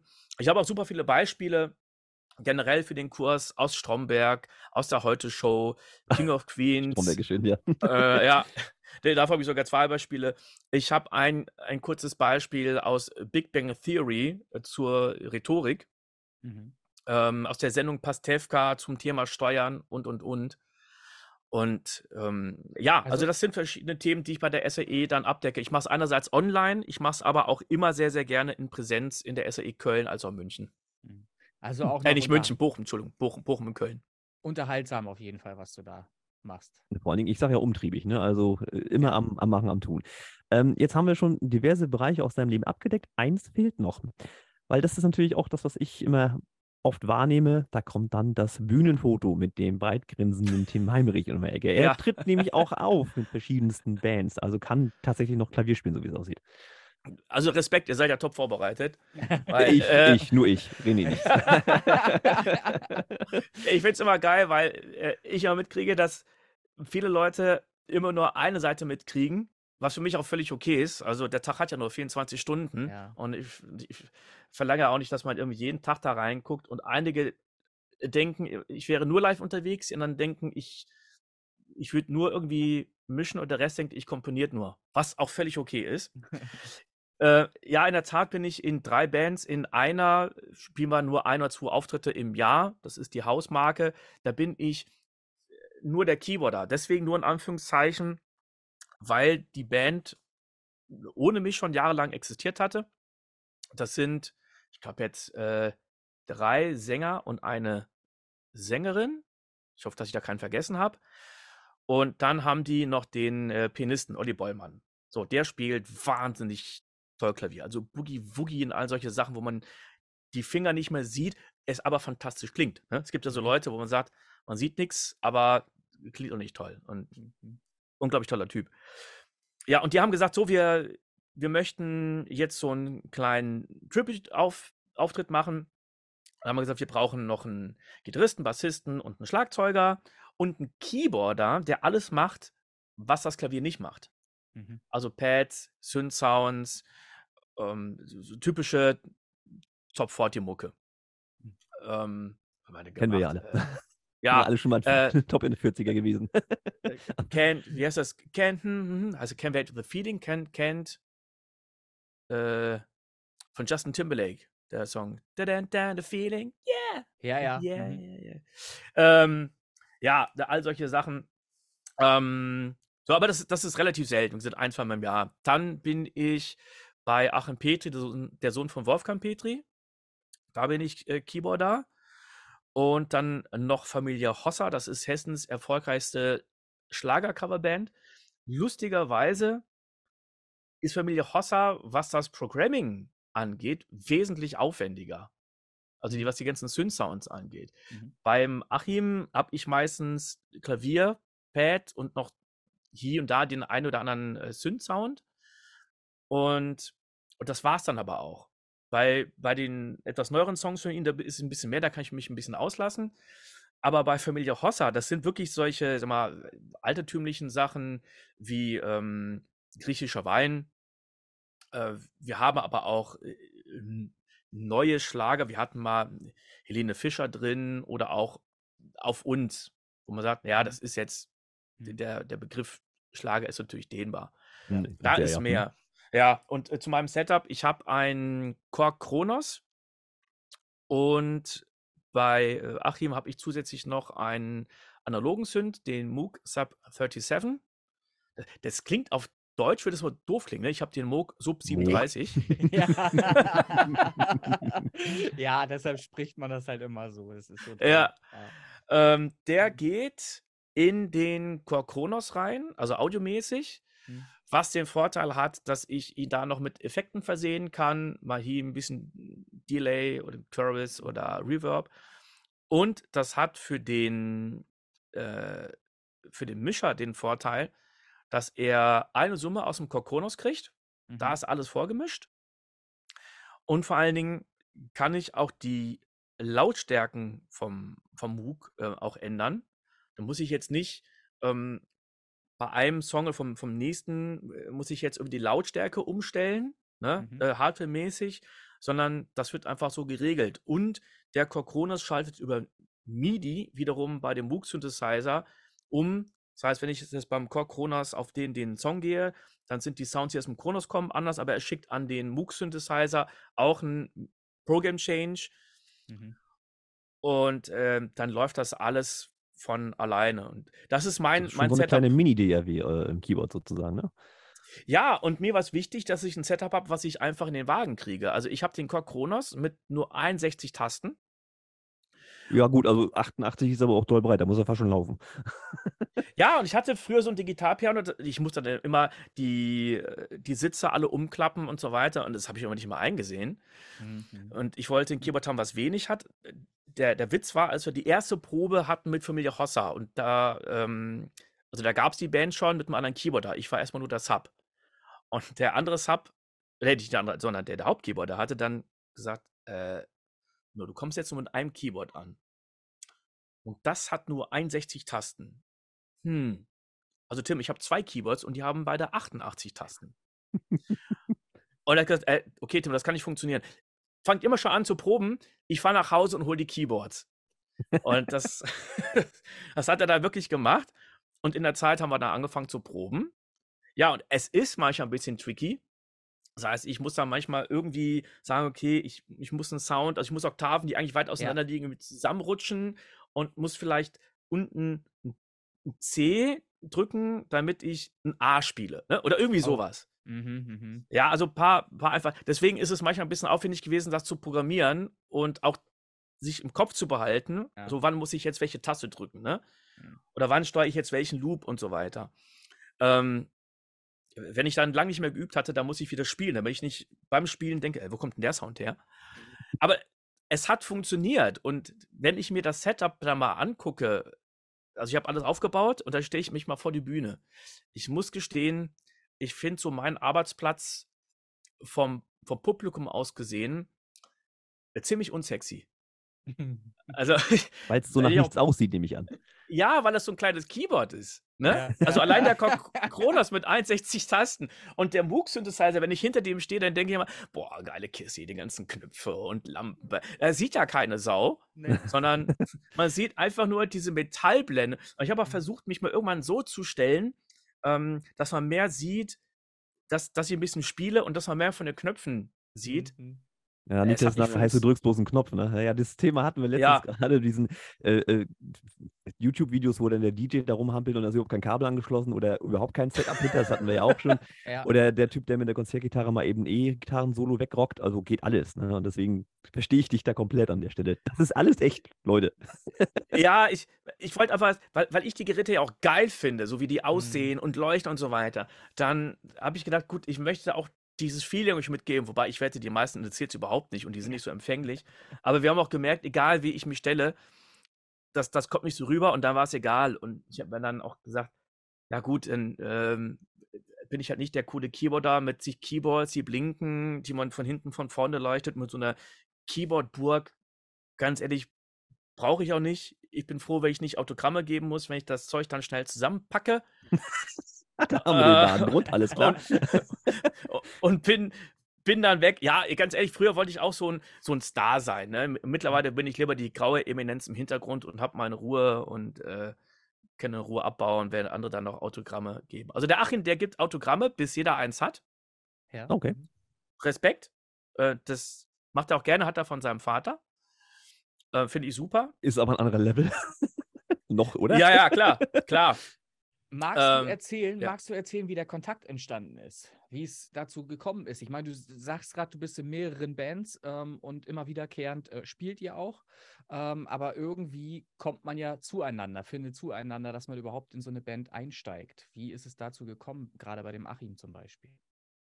Ja, äh, finde ich interessante Frage. Das frage ich mich auch bei vielen anderen immer, ne, die hm. in irgendwelchen Bands sind oder irgendwo, irgendwo reinkommen. Äh, es gibt da, glaube ich, zwei Möglichkeiten. Entweder man kann sich bewerben, also Familie Hossa zum Beispiel, die haben Castings gemacht. Mhm. Familie Hossa hat gesagt, wir ziehen das Ganze höchst professionell auf und brauchen da keine Hobbyleute. Da bin ich reingekommen bei Familie Hossa, weil der, der Hauptkeyboarder einer meiner besten Freunde ist. Ähm, aber eben auch weiß, dass ich spielen kann und er sich drauf mhm. verlassen kann. Mhm. Also nur bester Freund würde da jetzt nicht reichen. Und bei Achim war es ganz simpel. In der Werbeagentur, in der ich gearbeitet hatte, zehn Jahre lang, da hatten wir eine, eine Band gegründet, nur von der Agentur, die eigentlich nur auf eigenen Events spielen sollte. Und dann kam der Achim dazu als Sänger, mhm. aber nur als Top 40 Sänger. Okay. Und wir hatten einen Auftritt mit ihm und dann haben wir gesagt, ha, komm, wir probieren jetzt einfach mal drei Petri-Songs zu singen. Und eigentlich, muss ich gestehen, waren wir alle dagegen. Aber der, der Agenturchef, der auch der, der Chef von der Band damals war, dessen Idee war das, der hat das durchgesetzt. Wir haben gesagt, boah, ey, nee, ehrlich, nee. Okay, ja. Und wir haben es gemacht. Und äh, wir waren schockiert, wie gut das ankam. Mhm. Also keiner, keiner hatte kommuniziert, dass jetzt der Sänger der Sohn von Wolfgang ist. Ja, das, ja, wusste, okay. das wusste gar keiner. Mhm, mhm, mhm. ähm, also es, äh, klar, wir wussten es, aber keiner von den Zuschauern. Mhm. Und lustigerweise war auch Wolfgang dabei, ich glaube sogar mit seiner Frau, so mhm. irgendwo ganz hinten, man hatte den nicht erkannt, ne? Und der war auch total baff. Und als wir dann gemerkt haben, okay, das funktioniert, ähm, hat sich dann die, die Plattenfirma von von Wolfgang, die, glaube ich, auch Achim hatte. Also Achim hat übrigens mit einer äh, Band, das weiß ich gar nicht mehr, wie die heißt, die hatten in, glaub, wo war das? Thailand oder irgendwo sowas, hatten die unglaubliche Erfolge. Mhm. Wovon man überhaupt nichts weiß. Nicht, mhm. Die haben mhm. sogar Wolfgang Petri-Songs, haben die dann auf Englisch gesungen. Oh Gott, okay, ja? alles klar. Äh, Im fast, Im fast selben Arrangement. Halt Aha. nur, ich glaube, das waren drei, drei Boys. Das war eine, das war eine Boygroup. Unglaublich erfolgreich. Also genauso ähnlich mhm. wie man ja zum Beispiel äh, Scorpions werden ja in Deutschland auch immer noch belächelt, mhm. haben ja aber äh, wahnsinnige Welterfolge feiern ja, ja. können. Und ähm, ja, dann kam irgendwann die Plattenfirma, dann kam eine erste Single raus, die hat auch gut funktioniert. Und dann hieß es, okay, dann bleiben wir mit dieser Band zusammen und machen damit dann eine, eine Live-Tour. Und das hat dann ganz gut funktioniert. Das, die ganze Band gibt es, glaube ich, jetzt schon seit äh, 15 Jahren mhm. ungefähr. Mhm. Und natürlich hat die gewechselt. Ich glaube, diejenigen, die jetzt noch damals, seit damals drin sind, das sind der Schlagzeuger, der Schlagzeuger und ich. Mhm. Aber wir sind jetzt ich, schon seit langem feste Truppe. Hatte, hattest du den Namen schon gesagt, der Band? Das muss ich kurz überlegen. Habe ich nicht ja, zugehört. Ach, Achim Petri und Band. Achso, okay. Er hat ja. also keinen extra Namen, sondern Achim Petri. Ja, das ne, hätte sein können, dass ich jetzt einfach mal zwischendurch weggenickt bin. Nein, also. Achim Petri nee, und Ben, alles klar. Völlig, völlig berechtigte Frage. Ja, und bei, bei einem Auftritt, da kam dann mal der, der Gitarrist zu mir ähm, nach dem Auftritt, äh, nee, nach dem Soundcheck mhm. und sagte, äh, äh, Tim, also ich erzähle jetzt echt kein Blödsinn, ne, aber dein Keyboard brennt. Oder dein Keyboard qualmt. Ich sagte, was? Und da bin ich auf die Bühne gegangen und da kam aus dem Moog-Synthesizer Qualm raus. Oh. Ich habe es gefilmt, man konnte das nicht sehen auf dem Video. So, was war passiert? Ähm, ganz kurz lag auf allen Geräten Starkstrom. Oh. Da war irgendwas okay. nicht so geil verkabelt und Besicherung gemacht. Und dann habe ich voller Angst die Geräte wieder angemacht. Ähm, der Chor Kronos, der braucht immer drei Minuten, bis er hochfährt. Also kein Witz, das ist ein bisschen doof. Wenn man Stromausfall hat bei einer Band, ne, und nach zehn Sekunden ist der Strom wieder da. Ja. Da, da hatte Familie Hossa gesagt, ja komm, Tim, spiel. Ich so, ja, ich kann gern Tasten drücken, aber wisst ihr was, hört, das dauert drei Minuten. und ähm, ja, dann habe ich nach diesem Starkstrom den Moog-Synthesizer wieder angemacht. Der ging an, ich hatte volle Panik. Er ging an, klang auch gut, aber ich habe ihn zur Reparatur gegeben und der Techniker hat gesagt, Tim, das Ding läuft noch, aber äh, wahrscheinlich kannst du noch drei Auftritte damit spielen, dann ist das Netzteil durch. Mhm. Und dann haben wir, glaube ich, bei beiden Synths, bei dem Cocronos Mhm. und bei dem äh, Moog, die Netzteile ausgetauscht. Ja, wenn es ja nur das Netzteil ist, um Ja, Gottes eben, Willen. ne? Also Da alles geht's ja andere. Ja, ja. Ja. Herr Ja. Jemini. Nee, das sind so Horror-Stories da. Ach Gott, ich stell mal vor, mein Rechner wird jetzt, also mein Tablet, wo ich die Musik mitmache, wird nicht mehr funktionieren. So, ah, okay, toll. Ja, aber so das, Naja. das hatte ich auch schon, und zwar mit dem Cocronos. Äh, der hatte einmal bei einem Auftritt, hatte der einen Notenhänger, also einen Ton, der so wie so ein Strington, ne? als ob ich Mhm. Hm. den mal laufen Auf der lasse. Taste eingeschlafen bist sozusagen, ja, ja. Genau. Und dann habe ich auf dem Display rumgedrückt, der hat ein Touch-Display und da ging gar nichts mehr. Und ich dachte, ja komm, ausschalten, einschalten. Mhm. Ja, äh, ich, ich hatte das einmal, dass er nach dem Soundcheck nicht mehr anging, auch bei Achim. Und dann habe ich den äh, zu mir ins Studio gepackt, weil wir ja nur fünf Minuten vom Studio entfernt waren, zum Glück. Und wir hatten noch viele Stunden Zeit. Und dann habe ich den Kronos einfach aufgeschraubt, überall rumgezuppelt, reingepustet, zugeschraubt, ging wieder. Bei Familie Hossa hatte ich aber diesen Notenhänger, Gerät ausgeschaltet, eingeschaltet, kommt eine Fehlermeldung. Ich so, oh Gott. Bitte Ähm, pusten Sie ins Gerät. Ja, und, ich hab, und genau das habe ich wieder gemacht. Mhm. Ich habe ich hab dem, dem äh, Gitarristen, der der Chef ist, habe ich gesagt, äh, ich muss hinter die Bühne. Äh, bitte, ich brauche schnell einen Schraubenzieher. Könnt ihr bitte dem FOH mal sagen, ich brauche einen Schraubenzieher.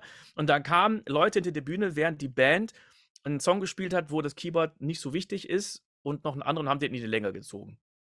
Und in der Zeit haben wir das Keyboard aufgeschraubt, zugeschraubt, geguckt und zum Glück hat das funktioniert. Und dann muss, ich hatte das dann nochmal, äh, dann hatte ich immer noch ein Ersatz-Keyboard dabei, was ich an den Laptop hätte anschließen können. Mhm.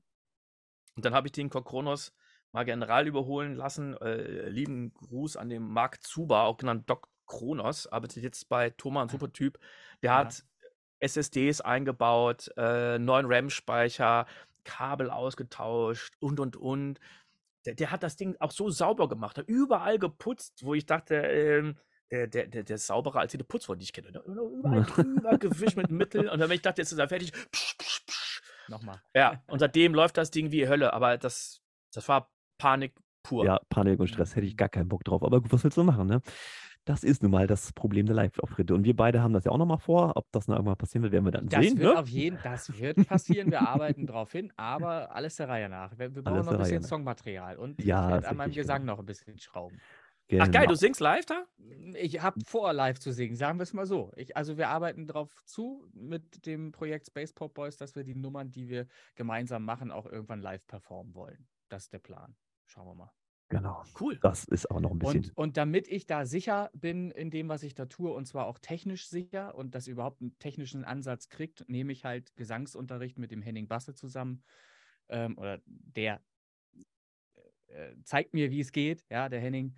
Ähm, und äh, dann weiß ich auch, äh, dass ich das Bestmögliche gegeben habe nachher später, wenn ich das dann äh, versuche, auch live zu performen. Dann, das ist der Plan, ja. Ja, ma- macht ihr das auf Deutsch oder Englisch? Äh, Englisch. Tatsächlich, ja. Mhm. Kannst du ja gerne mal reinhören, kann dir ja Herr Papa so ein, zwei Links schicken. Ähm, Gerne. Liebe Freunde, wir werden so langsam zum Ende kommen müssen, tatsächlich. Ich Aber möchte jetzt noch eine noch mal- Frage stellen. Ja, ja, ja, natürlich. Das dauert jetzt eine Viertelstunde. Aber mach. Nein, äh, der, der Tim hatte eingangs gesagt, Praktikum äh, findet er ein bisschen schwierig und kann er auch begründen. Die Begründung interessiert mich natürlich auch, weil ich als Tonstudiobetreiber er natürlich gesagt, ja, ja. regelmäßig auch Fragen kriege, Anfragen kriege, gerade im Bereich Schülerpraktikanten auch. Ganz Ja. häufig. So mit, mit 14 Tagen maximal, wenn es dann Ja. 14 Tage sind. Und das interessiert mich tatsächlich, deine Begründung, ähm, warum du das so ein bisschen kritisch siehst. So, so klang es zumindest an bei, beim Praktikum. Ja, ich sehe es nicht generell kritisch. Bei mir ist es erstens so, dass ich nicht zusagen kann, dass jemand die ganzen zwei Wochen da ist, weil ich manchmal Dinge mache, wo ich ein NDA unterschreibe, also eine, eine Geheimhaltungserklärung, weil ich Jobs habe, wo ich dann gar nicht hier bin. Mhm.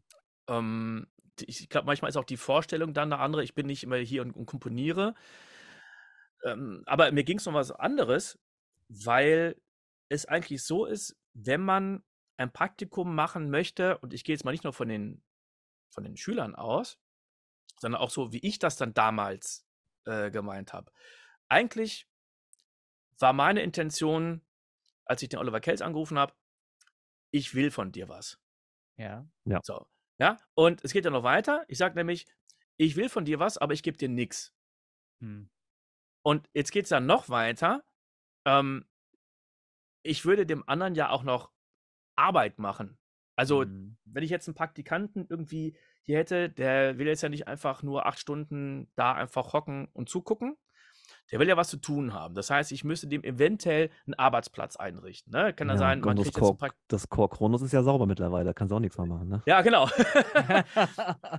ähm, und, und immer, also so viel Kaffee kann ich ja gar nicht trinken, wie mir jetzt jemand kochen ja, würde. Ja, ja. Ähm, wenn, wenn ich jetzt sage, okay, du kannst mir vielleicht da und da was vorarbeiten. Ich hatte jetzt jemanden, der hatte zum Beispiel, hat sich super geil in, in äh, Cubase eingearbeitet. Ich hatte ihm die LE-Version kostenlos gegeben. Ich bin äh, offiziell zertifizierter Steinberg-Trainer Mhm. und bekomme deswegen auch ein paar Lizenzen, die ich auch rausgeben soll. Mhm. Äh, und der sollte für mich ein bisschen Sample-Editing machen. Dummerweise haben wir festgestellt, dass Cubase zwar Nuendo-Projekte reinladen kann, aber anscheinend nur Cubase Pro und nicht die LE-Version. So. Ähm, ja, was kann man machen? Er, er kann sich bei mir hinsetzen, kann an meinem Laptop arbeiten. Ich gebe mir jetzt nicht, nicht mein Laptop. Ne? Ja. Mhm. Oder, oder man müsste halt hingehen und den Leuten einen Arbeitsplatz zur Verfügung stellen. So, was in irgendeiner Art und Weise auch wieder Geld kostet. Und das Mhm. andere ist, dass es ja auch wieder Zeit kostet, wenn ich der Person sage, mach das, das ist, ich mache manchmal Sit-ins, dass die Leute mir zugucken können, Mhm. dass die, und das ist dann nur für ein paar Stunden oder, also manchmal ist es auch einen ganzen Tag, wo ich dann sage, sitzen, Klappe halten, zuhören. Mhm. Klingt ein bisschen krass, natürlich erzähle ich da manchmal ein bisschen was, äh, aber nur dann, wenn ich möchte und wenn es mehrere sind, sollen die auch untereinander bitte nicht miteinander quatschen. Ich verstehe dich. Ich verstehe Ne? dich voll und ganz. Ich habe das ja genau dieselbe Problematik, wie ich ja angeschnitten habe, hier auch. Und das ist ja so, es ist nicht ein Praktikant, der anfragt, sondern es sind dann 10, 15, 20 aufs Jahr gesehen. Und wenn du Ja. dir für jeden diese Zeit nehmen würdest, wie sie sich das vorstellen und, und wie, wie Schulen sich das auch vorstellen, ne, die haben ja auch immer eine Vorstellung, da kommt dann auch noch ein Lehrer vorbei, der äh, fragt dich dann auch noch eine Stunde lang Minimum aus, ob er sich dann hier gut geführt hat und so weiter. Ähm, und die Problematik kenne ich halt auch. Und deshalb war ich sehr interessiert an, an den Ausführungen, die du jetzt gerade äh, da von dir gegeben hast, ähm, warum du das so siehst, wie du das siehst. Und ich kann das voll nachempfinden halt auch. Es bringt, es Ja. bringt ein, man hat ja einen eigenen Workflow auch. Und man nimmt ja seine ganzen Jobs, die man so hat, auch ernst. Und man ist in diesem ganzen Workflow komplett unterbrochen, weil man den Praktikanten, von dem man eigentlich äh, keinen Gegenwert äh, bekommt, nichts bekommt, weil man dem seine komplette Zeit opfern müsste, um dem dann auch das zu zeigen und mitzugeben, ähm, was der sich wünscht. Und irgendwie ist das so ein bisschen blöd auch, weil man sieht sich selbst, so sehe ich es zumindest, auch immer noch in der Position des Praktikanten, wenn man sich so von außen betrachtet, weil man ja irgendwann mit Tontechnik auch mal angefangen hat. Und da hätte man sich auch gewünscht, dass da jemand ist, der sich einfach ganz viel Zeit nimmt, um einem da mal einen Weg zu ebnen und da mal rein zu, zu gucken, ein bisschen tiefer. Ja, Ja. naja, ähm, dieses Reingucken ist ja heutzutage super geil möglich, Mhm. denn als, als ich damals angefangen habe, ich bin jetzt ja auch schon 44, da, Mhm. da gab es halt noch kein YouTube. Was man Ja. heute alles, alles lernen kann oder wo man sagt, okay, der macht so, also man kann sich halt zwei Videos angucken und der andere erklärt so und der andere sagt, ich mache es lieber so, ich habe den EQ lieber vor dem Kompressor und er sagt Mhm. umgekehrt. Und dann kann ich hier hingehen und kann vielleicht sagen, ach Moment mal, das macht einen Unterschied. Okay, Ja. ich, ich kenne zum Beispiel Leute, die sagen, ich nutze zuerst ähm, den LA2er und dann den 1176. Okay. So. Ähm, kann man auch für sich ausprobieren. Aber ich denke, was, was heutzutage schon so, so machbar ist, was man für laut kriegt, das ist der Wahnsinn. Das ist vielen Leuten nicht klar. Ich bin umgekehrt oft geschockt, wie, wie wenig Eigeninitiative die Leute haben. Ähm, ich hatte, wann war das denn? Ich, ich hatte einmal Leute, die, die ein Problem hatten und die haben dann einfach schnell gegoogelt, wo ich sage, ja, also umgekehrt gibt es eine Facebook-Gruppe wo dauernd Probleme zu einem Programm geschrieben werden. Und ich mal, mich frage, sag mal, wieso seid ihr nicht in der Lage, das entweder im Handbuch nachzugucken, du müsstest das Handbuch nicht lesen, aber du kannst halt das PDF ja, nehmen und ja. zu suchen. Ja. Dann kannst du ähm, auch bei YouTube einfach mal das eingeben oder bei Google. Stattdessen wird im Forum gefragt oder wenn ich den Leuten sage, das ist die und die Funktion, was macht denn die? Oder wo ist die? Wo gibt's die? Wo ich sage, ey, bist du jetzt geil drauf oder bist du nicht geil drauf? Wenn du geil drauf bist, dann willst du es jetzt sofort wissen, wie ein kleines Kind. Okay. Ähm, und ich, ich war total happy über den Tarek. Der ist von der SAE, der war bei mir bei einem Sit-In. Mhm. Und der hatte von mir LE bekommen, also Cubase LE. Mhm. Und der hat sich da eingearbeitet. Und der kam dann ein paar Tage später und der kannte von mir Cubase noch, noch überhaupt nicht. Und ich sagte, ja geil, guck mal, die Funktion Divide Tracklist und das und das. Und ich habe noch das rausgefunden. Äh, Tim, da wurde was erklärt, habe ich nicht ganz verstanden. Ähm, kannst du das nochmal erklären? Ich habe mir, geiler Typ, ja. Mhm. Mit der Einstellung wirst du es ganz weit schaffen. Ja. Und jetzt die Lösung zu den Leuten, die sagen, äh, ja toll, jetzt habt ihr erklärt, äh, warum Praktikum nicht geht. Doch, ähm, es gibt eine Lösung, wie ihr also jetzt, ich spreche jetzt mal die Hörer an, die vielleicht ein Praktikum machen wollen, Aha. wie ihr eure Erfolgschancen immens erhöhen könnt, schafft einen Mehrwert. Das heißt, äh, findet vielleicht schon irgendwie raus, was, was hat die andere Person vielleicht für ein Programm. Ne? Wenn ihr wisst, okay, mhm. die Person arbeitet mit, mit Logic. Entweder ihr könnt schon oder ihr schafft es euch drauf. So, oder ihr bittet direkt an, hier, pass mal auf, das und das, ähm, kann ich dir beim Dialog-Editing irgendwie helfen? ähm, ich habe schon die Fähigkeiten, ich habe das Instrument. Ähm, also geht schon direkt hin und sagt nicht, ich möchte ein Praktikum machen, sondern das vielleicht anders verpacken, dass man vielleicht sagt, hey, äh, ich bin neu und ähm, ich würde dich gerne unterstützen, ähm, René. Mhm. Und natürlich auch Erfahrung sammeln, in, in welchem Bereich kann ich dich am besten unterstützen. Und dann natürlich auch, ja, blöd ausgedrückt, äh, Dreck fressen. Ne? Es, ist ein, es ist ein guter Ansatz und genauso habe ich es auch schon gemacht. Ist auch bekannt. Wir hatten einen Remix. Du lädst die Praktikanten ein, der, genau. der, der, mehr kann als du. Nein, ganz, ganz so ist es nicht. Also ich hatte, ich hatte einen Praktikanten hier, der mir FL Studio gezeigt hat, weil das nicht meine Studioumgebung ist, in der ich arbeite, meine DAW. Ja. Und in dem haben wir dann, äh, in der Umgebung haben wir dann einen Remix gestaltet äh, von einem Remix-Contest, den wir innerhalb unseres Stream-Teams hier halt praktisch äh, hatten. Den ja. Äh, ja, jemand anderes ähm, ausgeführt hatte. Und so haben wir beide Nutzen davon gehabt. Ich habe ihm Kniffe und Tricks im Mischen, Mastern und solchen Dingen halt gezeigt und er hat mir halt Kniffe und Tricks beigebracht in FL Studio. Und an, eine andere Sache war mal, da war jemand, der virtuos an der Gitarre unterwegs war, den habe ich dann halt einfach Gitarre einspielen lassen für mich. So. Und ja. dann haben wir halt eine Kombi gefunden, bei dem wir, bei der wir uns beiden was beibringen oder zeigen konnten, wenigstens ein bisschen was vernünftig. Ja. Finde ich gut den Ansatz. Ähm, kann man genauso auch kommunizieren, denke ich, nach draußen. Genau. Ja, und ich habe es damals nicht gemacht. Ich hatte da Glück, dass der Olli trotzdem gesagt hat, Oliver Kelz, ja, komm mal vorbei. Mhm. Und gerade weil er so ein toller Mentor für mich gewesen ist mhm. und ich habe nicht nur über Musikproduktion von ihm viel gelernt, ja. sondern viel im Business. Ich habe eine verbale Ohrfeige bekommen, wo ich etwas abgeliefert hatte, was nicht, noch nicht fertig war. Wo, wo ich gesagt ja. habe, ja, jetzt, da muss noch ein bisschen Hall drauf und hier die Streiche noch ein bisschen leiser. Und er hat mir gesagt, wenn du mir noch einmal so eine unfertige Scheiße schickst, ja, dann haben wir das letzte Mal zusammengearbeitet. Ja. Und das war völlig richtig. Und ich mhm. habe noch so viele andere Dinge von ihm gelernt und deswegen sehe ich mich ein bisschen auch in der Pflicht oder Verantwortung, auch was weiterzugeben. Das mache ich ja auch generell gerne über meinen YouTube-Kanal und, und über den Podcast. Aber äh, natürlich persönlich, wenn man hier Leute nochmal hat, ähm, gebe ich das gerne weiter. Deswegen habe ich auch ab und zu dann die Sit-ins ähm, oder den ein oder, andere ein oder anderen Praktikanten hatte ich ja mhm. schon.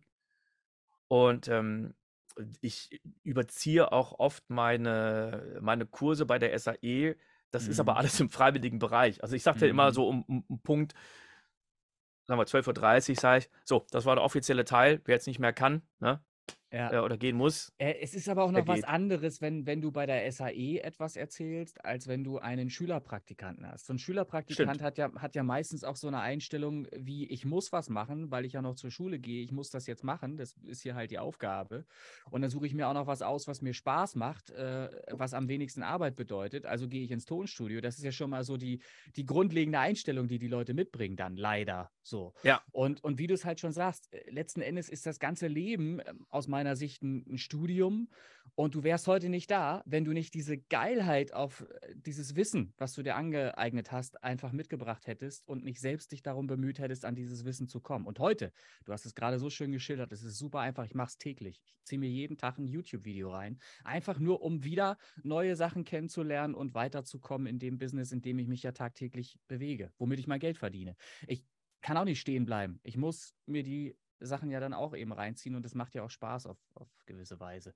Also ich würde mir einfach wünschen, dass Schüler, aber das ist natürlich auch ein frommer Wunsch. Wir selber waren ja auch mal jünger. Und äh, ich weiß nicht, ob wir immer so wissbegierig und diszipliniert waren, auch schon als wir noch zur Schule gingen. Also ich kann Die Frage ist, in welchem Thema, ne? Also ich ja, hatte genau, jetzt ja. Äh, einen Jungen, ähm, den, den Simon, den hatte ich auch bei mir in zwei Videos das war ganz lustig, weil äh, er dann mit, äh, mit mir Kontakt aufgenommen hatte. Und der, ähm, der hat sich schon so in Cubase reingegruft, der ist noch keine 18. Mhm. Der weiß so Bescheid da drin. Mhm. Ja? Mhm. Da konnte mir auch schon so ein, zwei Sachen zeigen, wo ich dachte, mhm. ah, cool, geile Idee. Mhm.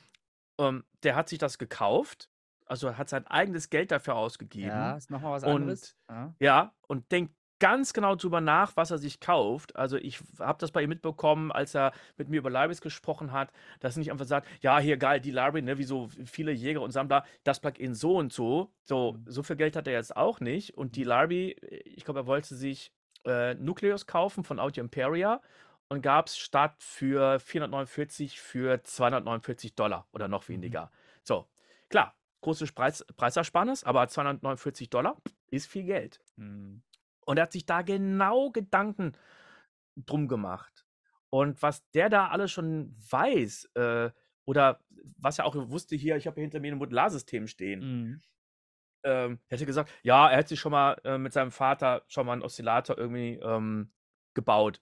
Ich, ich, weiß jetzt nicht, in welchem Rahmen, ja, ja aber ja. ist ja egal. Äh, selbst wenn das Ding nur ein Sinus-Oszillator war mhm. und das Ding hat einen CV-Eingang, äh, ähm, da muss ja schon irgendwie krass, krass drauf sein. Und der war mhm. jetzt auch mhm. nicht so, nicht so Nerd, aber dieses Feuer bei dem, das fand ich geil.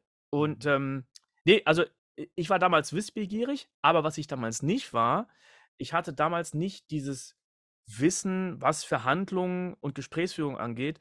Mhm. Und das, das finde ich ziemlich schade, dass sowas nicht in der Schule vermittelt wird. Ich weiß, jetzt wechseln wir ganz krass das Thema, aber ähm, ja. Aber wer, wer, wer soll es auch vermitteln? Ich habe das paar Schulen vorgeschlagen, Leute, lasst mich sowas machen, aber das kann, äh, das können und möchten die nicht bezahlen. Mhm. Naja. Also einmal ein Ausblick in die Bildung sozusagen. Apropos, so jetzt haben wir hier äh, schon einen ziemlich großen Teil Interview geführt. Das wird höchstwahrscheinlich eine extra Folge, ist überhaupt kein Problem, solange wie das alles ist. Äh, können wir nicht noch an unsere Folge mit ranklatschen, nee, dann das, drehen die Leute, drehen die Leute durch. Ne? Das, ja, wollen, das ja. wollen sie nicht. Alles gut. Ähm, ich würde jetzt sagen, jetzt hast du nochmal, lieber Tim, hier die Möglichkeit, nochmal all dein äh, Repertoire an, an, an Fähigkeiten und Funktionen rauszuhauen. Äh, mach mal Werbung für dich. Wo kann man dich finden? Was sind deine Projekte? Hau mal raus. Oh, vielen Dank für die Möglichkeit. Also, man findet mich auf dem YouTube-Kanal Tim Heinrich Deutsch. Klingt ein bisschen komisch, aber ich habe noch einen, der heißt Tim Heinrich Englisch. Insofern erklärt sich das vielleicht. War auch durchaus äh, absehbar. Logisch. Ja, ja. ja. Und dann haben wir noch den Podcast, der heißt Filmmusik und Sounddesign, wo nicht nur ich quatsche, sondern ich habe viele interessante Gäste, gerade im Bereich Filmmusik. Wir haben zum Beispiel den Christoph Zierengiebel, wir haben den ähm, Andreas Weidinger, beide machen ziemlich viel für TV und Kino im, im deutschen Bereich. Dann haben wir den äh, Komponisten von der Filmmusik, äh, die Netflix-Serie Die Schlange. Mhm. Wir haben die Ann-Kathrin Der, eine Komponistin, die, glaube ich, seit neun Jahren in L.A. lebt und da äh, Filmmusik schreibt. Also sehr, sehr viele illustre Gäste. Ähm, ich werde am kommenden Sonntag eine Podcast-Folge aufnehmen mit Marek Vorreiter. Das ist ein Dialogeditor. Der hat gemacht Matrix, Babylon Berlin, macht auch ähm, für verschiedene Netflix-Serien. Also das wird auch sehr, sehr interessant werden. Ansonsten meine Webseite ist sound.de. Sound hinten nicht wie bei englischen Worten mit D, sondern mit TH hatten wir ja schon. Also Siegfried Otto, Ute Nordpol, Tim Heinrich. Ja. ich glaube nicht, dass das das offizielle Alphabet ist, aber das lassen wir einfach mal so stehen. Noch nicht. Theodor Heinrich. Genau. Die Leute, die mich nicht leiden können, die sprechen das mal richtig schön feucht aus. Aber das ist zum Glück schon sehr, sehr lange her. Also Sound. Ja. äh, auf Facebook bin ich auch zu finden. Äh, auf Insta auch. Ich mache aber nicht so viel auf Insta. Also man kann ja nicht bei allem so krass mitmachen. Bei TikTok bin ich nicht zu finden. Äh, ja, ich glaube, das sind so die, die gängigsten Plattformen, auf denen ich aktiv Und bin. wer Wissen von dir haben möchte, hat sich dann bitte bei der SAE in Köln zu bewerben. Habe ich das soweit richtig verstanden? Genau. Ähm, ich hatte auch mal überlegt, dass ich solche Kurse als, äh, als offene Kurse mache, weil ich immer mehr Anfragen kriege. Ja, Tim, kannst du sowas auch mal machen ähm, für, für andere Beteiligte im Bereich Sounddesign? Also vieles, was ich im Bereich Sounddesign, also bei Soundeffekten mache, da zeige ich auch viele Beispiele aus ja, bekannten Sendungen, ähm, zum Beispiel Beispiel aus äh, dem Film Im Westen nichts Neues. Das kann ich jetzt nicht in ein YouTube-Video reinpacken. Mhm. Weil es gibt ja. Leute, die machen es, aber das, das wäre mir zu heikel. Ja. Ähm, was ich auch oft mache, das sind 1 zu 1 Coachings. Mittlerweile Bereich, wo ich nie dachte, dass Leute mich dafür anfragen. Also mhm. Es gibt Leute aus den, aus den USA, die wollen wissen, wie sie nur Endo bedienen. Aus Kanada hatte ich jemanden, der wollte, dass ich ihm sein System richte mit Vienna Ensemble Pro. Ich habe aus ganz Deutschland Leute, die wollen Leute, die wollen ähm, Coaching haben im Business-Bereich, im Bereich ähm, GEMA, die nächsten wollen Unterricht haben im Bereich äh, Komponieren. Einige wollen mir dann dabei zugucken, einige sagen, ja, ich schicke dir mal was und äh, misch mal, ich gucke dir dabei zu. Mhm. Das ist sehr unterschiedlich. Vor allem, ich habe nie gesagt, ich biete Coaching an. Das kam mhm. so. Ich habe immer mehr, mehr Anfragen bekommen. Ich sag's ja umtriebig, ne? Also deswegen bist du mir ja. auch schon länger so bei Facebook auf den Keks gegangen, in Anführungsstrichen. Und da habe ich das als interessant empfunden und deswegen habe ich mal dieses Interview hier angefragt. Und damit möchte ich mich auch ganz herzlich bedanken, dass du hier die Zeit genommen hast. Und es war jetzt auch durchaus lang, möchte ich äh, behaupten. Ich glaube, das müsste das längste Interview gewesen sein, was wir bis jetzt hatten. Ich glaube, die anderen ich waren ein bisschen ja. kürzer. Mhm. Aber äh, wie gesagt, sehr interessant die ganze Geschichte, informativ vor allen Dingen auch und ein paar Einblicke in das Leben des Tim Heinrichs gab es dann auch. Das war sehr schön. Wie war es für dich? Ja, super. Also tolle Fragen und äh, danke, dass ihr tolle Fragen gestellt habt und mir so lange zugehört habt und lang durchgehalten habt. also das mit dem Zuhören, das kann ich normalerweise nämlich René, der dafür redet. Das äh, ist, ist, kein Problem. Ja, ich habe mich ja heute zurückgenommen, oder? Alles ja, alles okay. Ich denke, es ging. Ja, ja. Alles gut. Ja, ja und danke auch an die Zuhörer, weil ich glaube, also mhm. ich weiß nicht, ob die Zuhörer das jetzt an einem Stück hören äh, oder sagen, ja, immer mal auf, auf Play gedrückt, wenn sie jetzt 15 Minuten Zug gefahren sind, sind zu Hause angekommen und am nächsten Tag weiter hören Mhm. Also Respekt an alle, die das anhören. Du hast recht, zwei Stunden ist schon Hausnummer. Ja, ja. Sehr schön. Aber mir hat es auch Spaß gemacht, wie gesagt, sehr informativ und ich bin auch immer äh, für so ein paar Tipps und Tricks offen, keine Frage. Und äh, ja, also ich, ich würde mal behaupten, wenn wir mal wieder Lust haben und du mal wieder was Neues zu erzählen hast, dann auf jeden Fall gerne noch eine Runde. So, und in diesem Sinne ist jetzt Verabschiedungsrunde und ich fange einfach mal an. Ich bedanke mich, wie gesagt, nochmal, äh, auch bei dir, René, dass du die Zeit genommen hast. Hast auch ein bisschen was zu tun. Spaceport Boys muss ja auch noch laufen. Und äh, ich bin dann mal raus. Ich sage Tschüss und bis demnächst. Ja, ich mache es auch ganz kurz und knapp. Ich sage auch Tschüss. Ja, sage ich auch mal Tschüss, ne? Ciao. So. Alles klar. Ciao, ciao.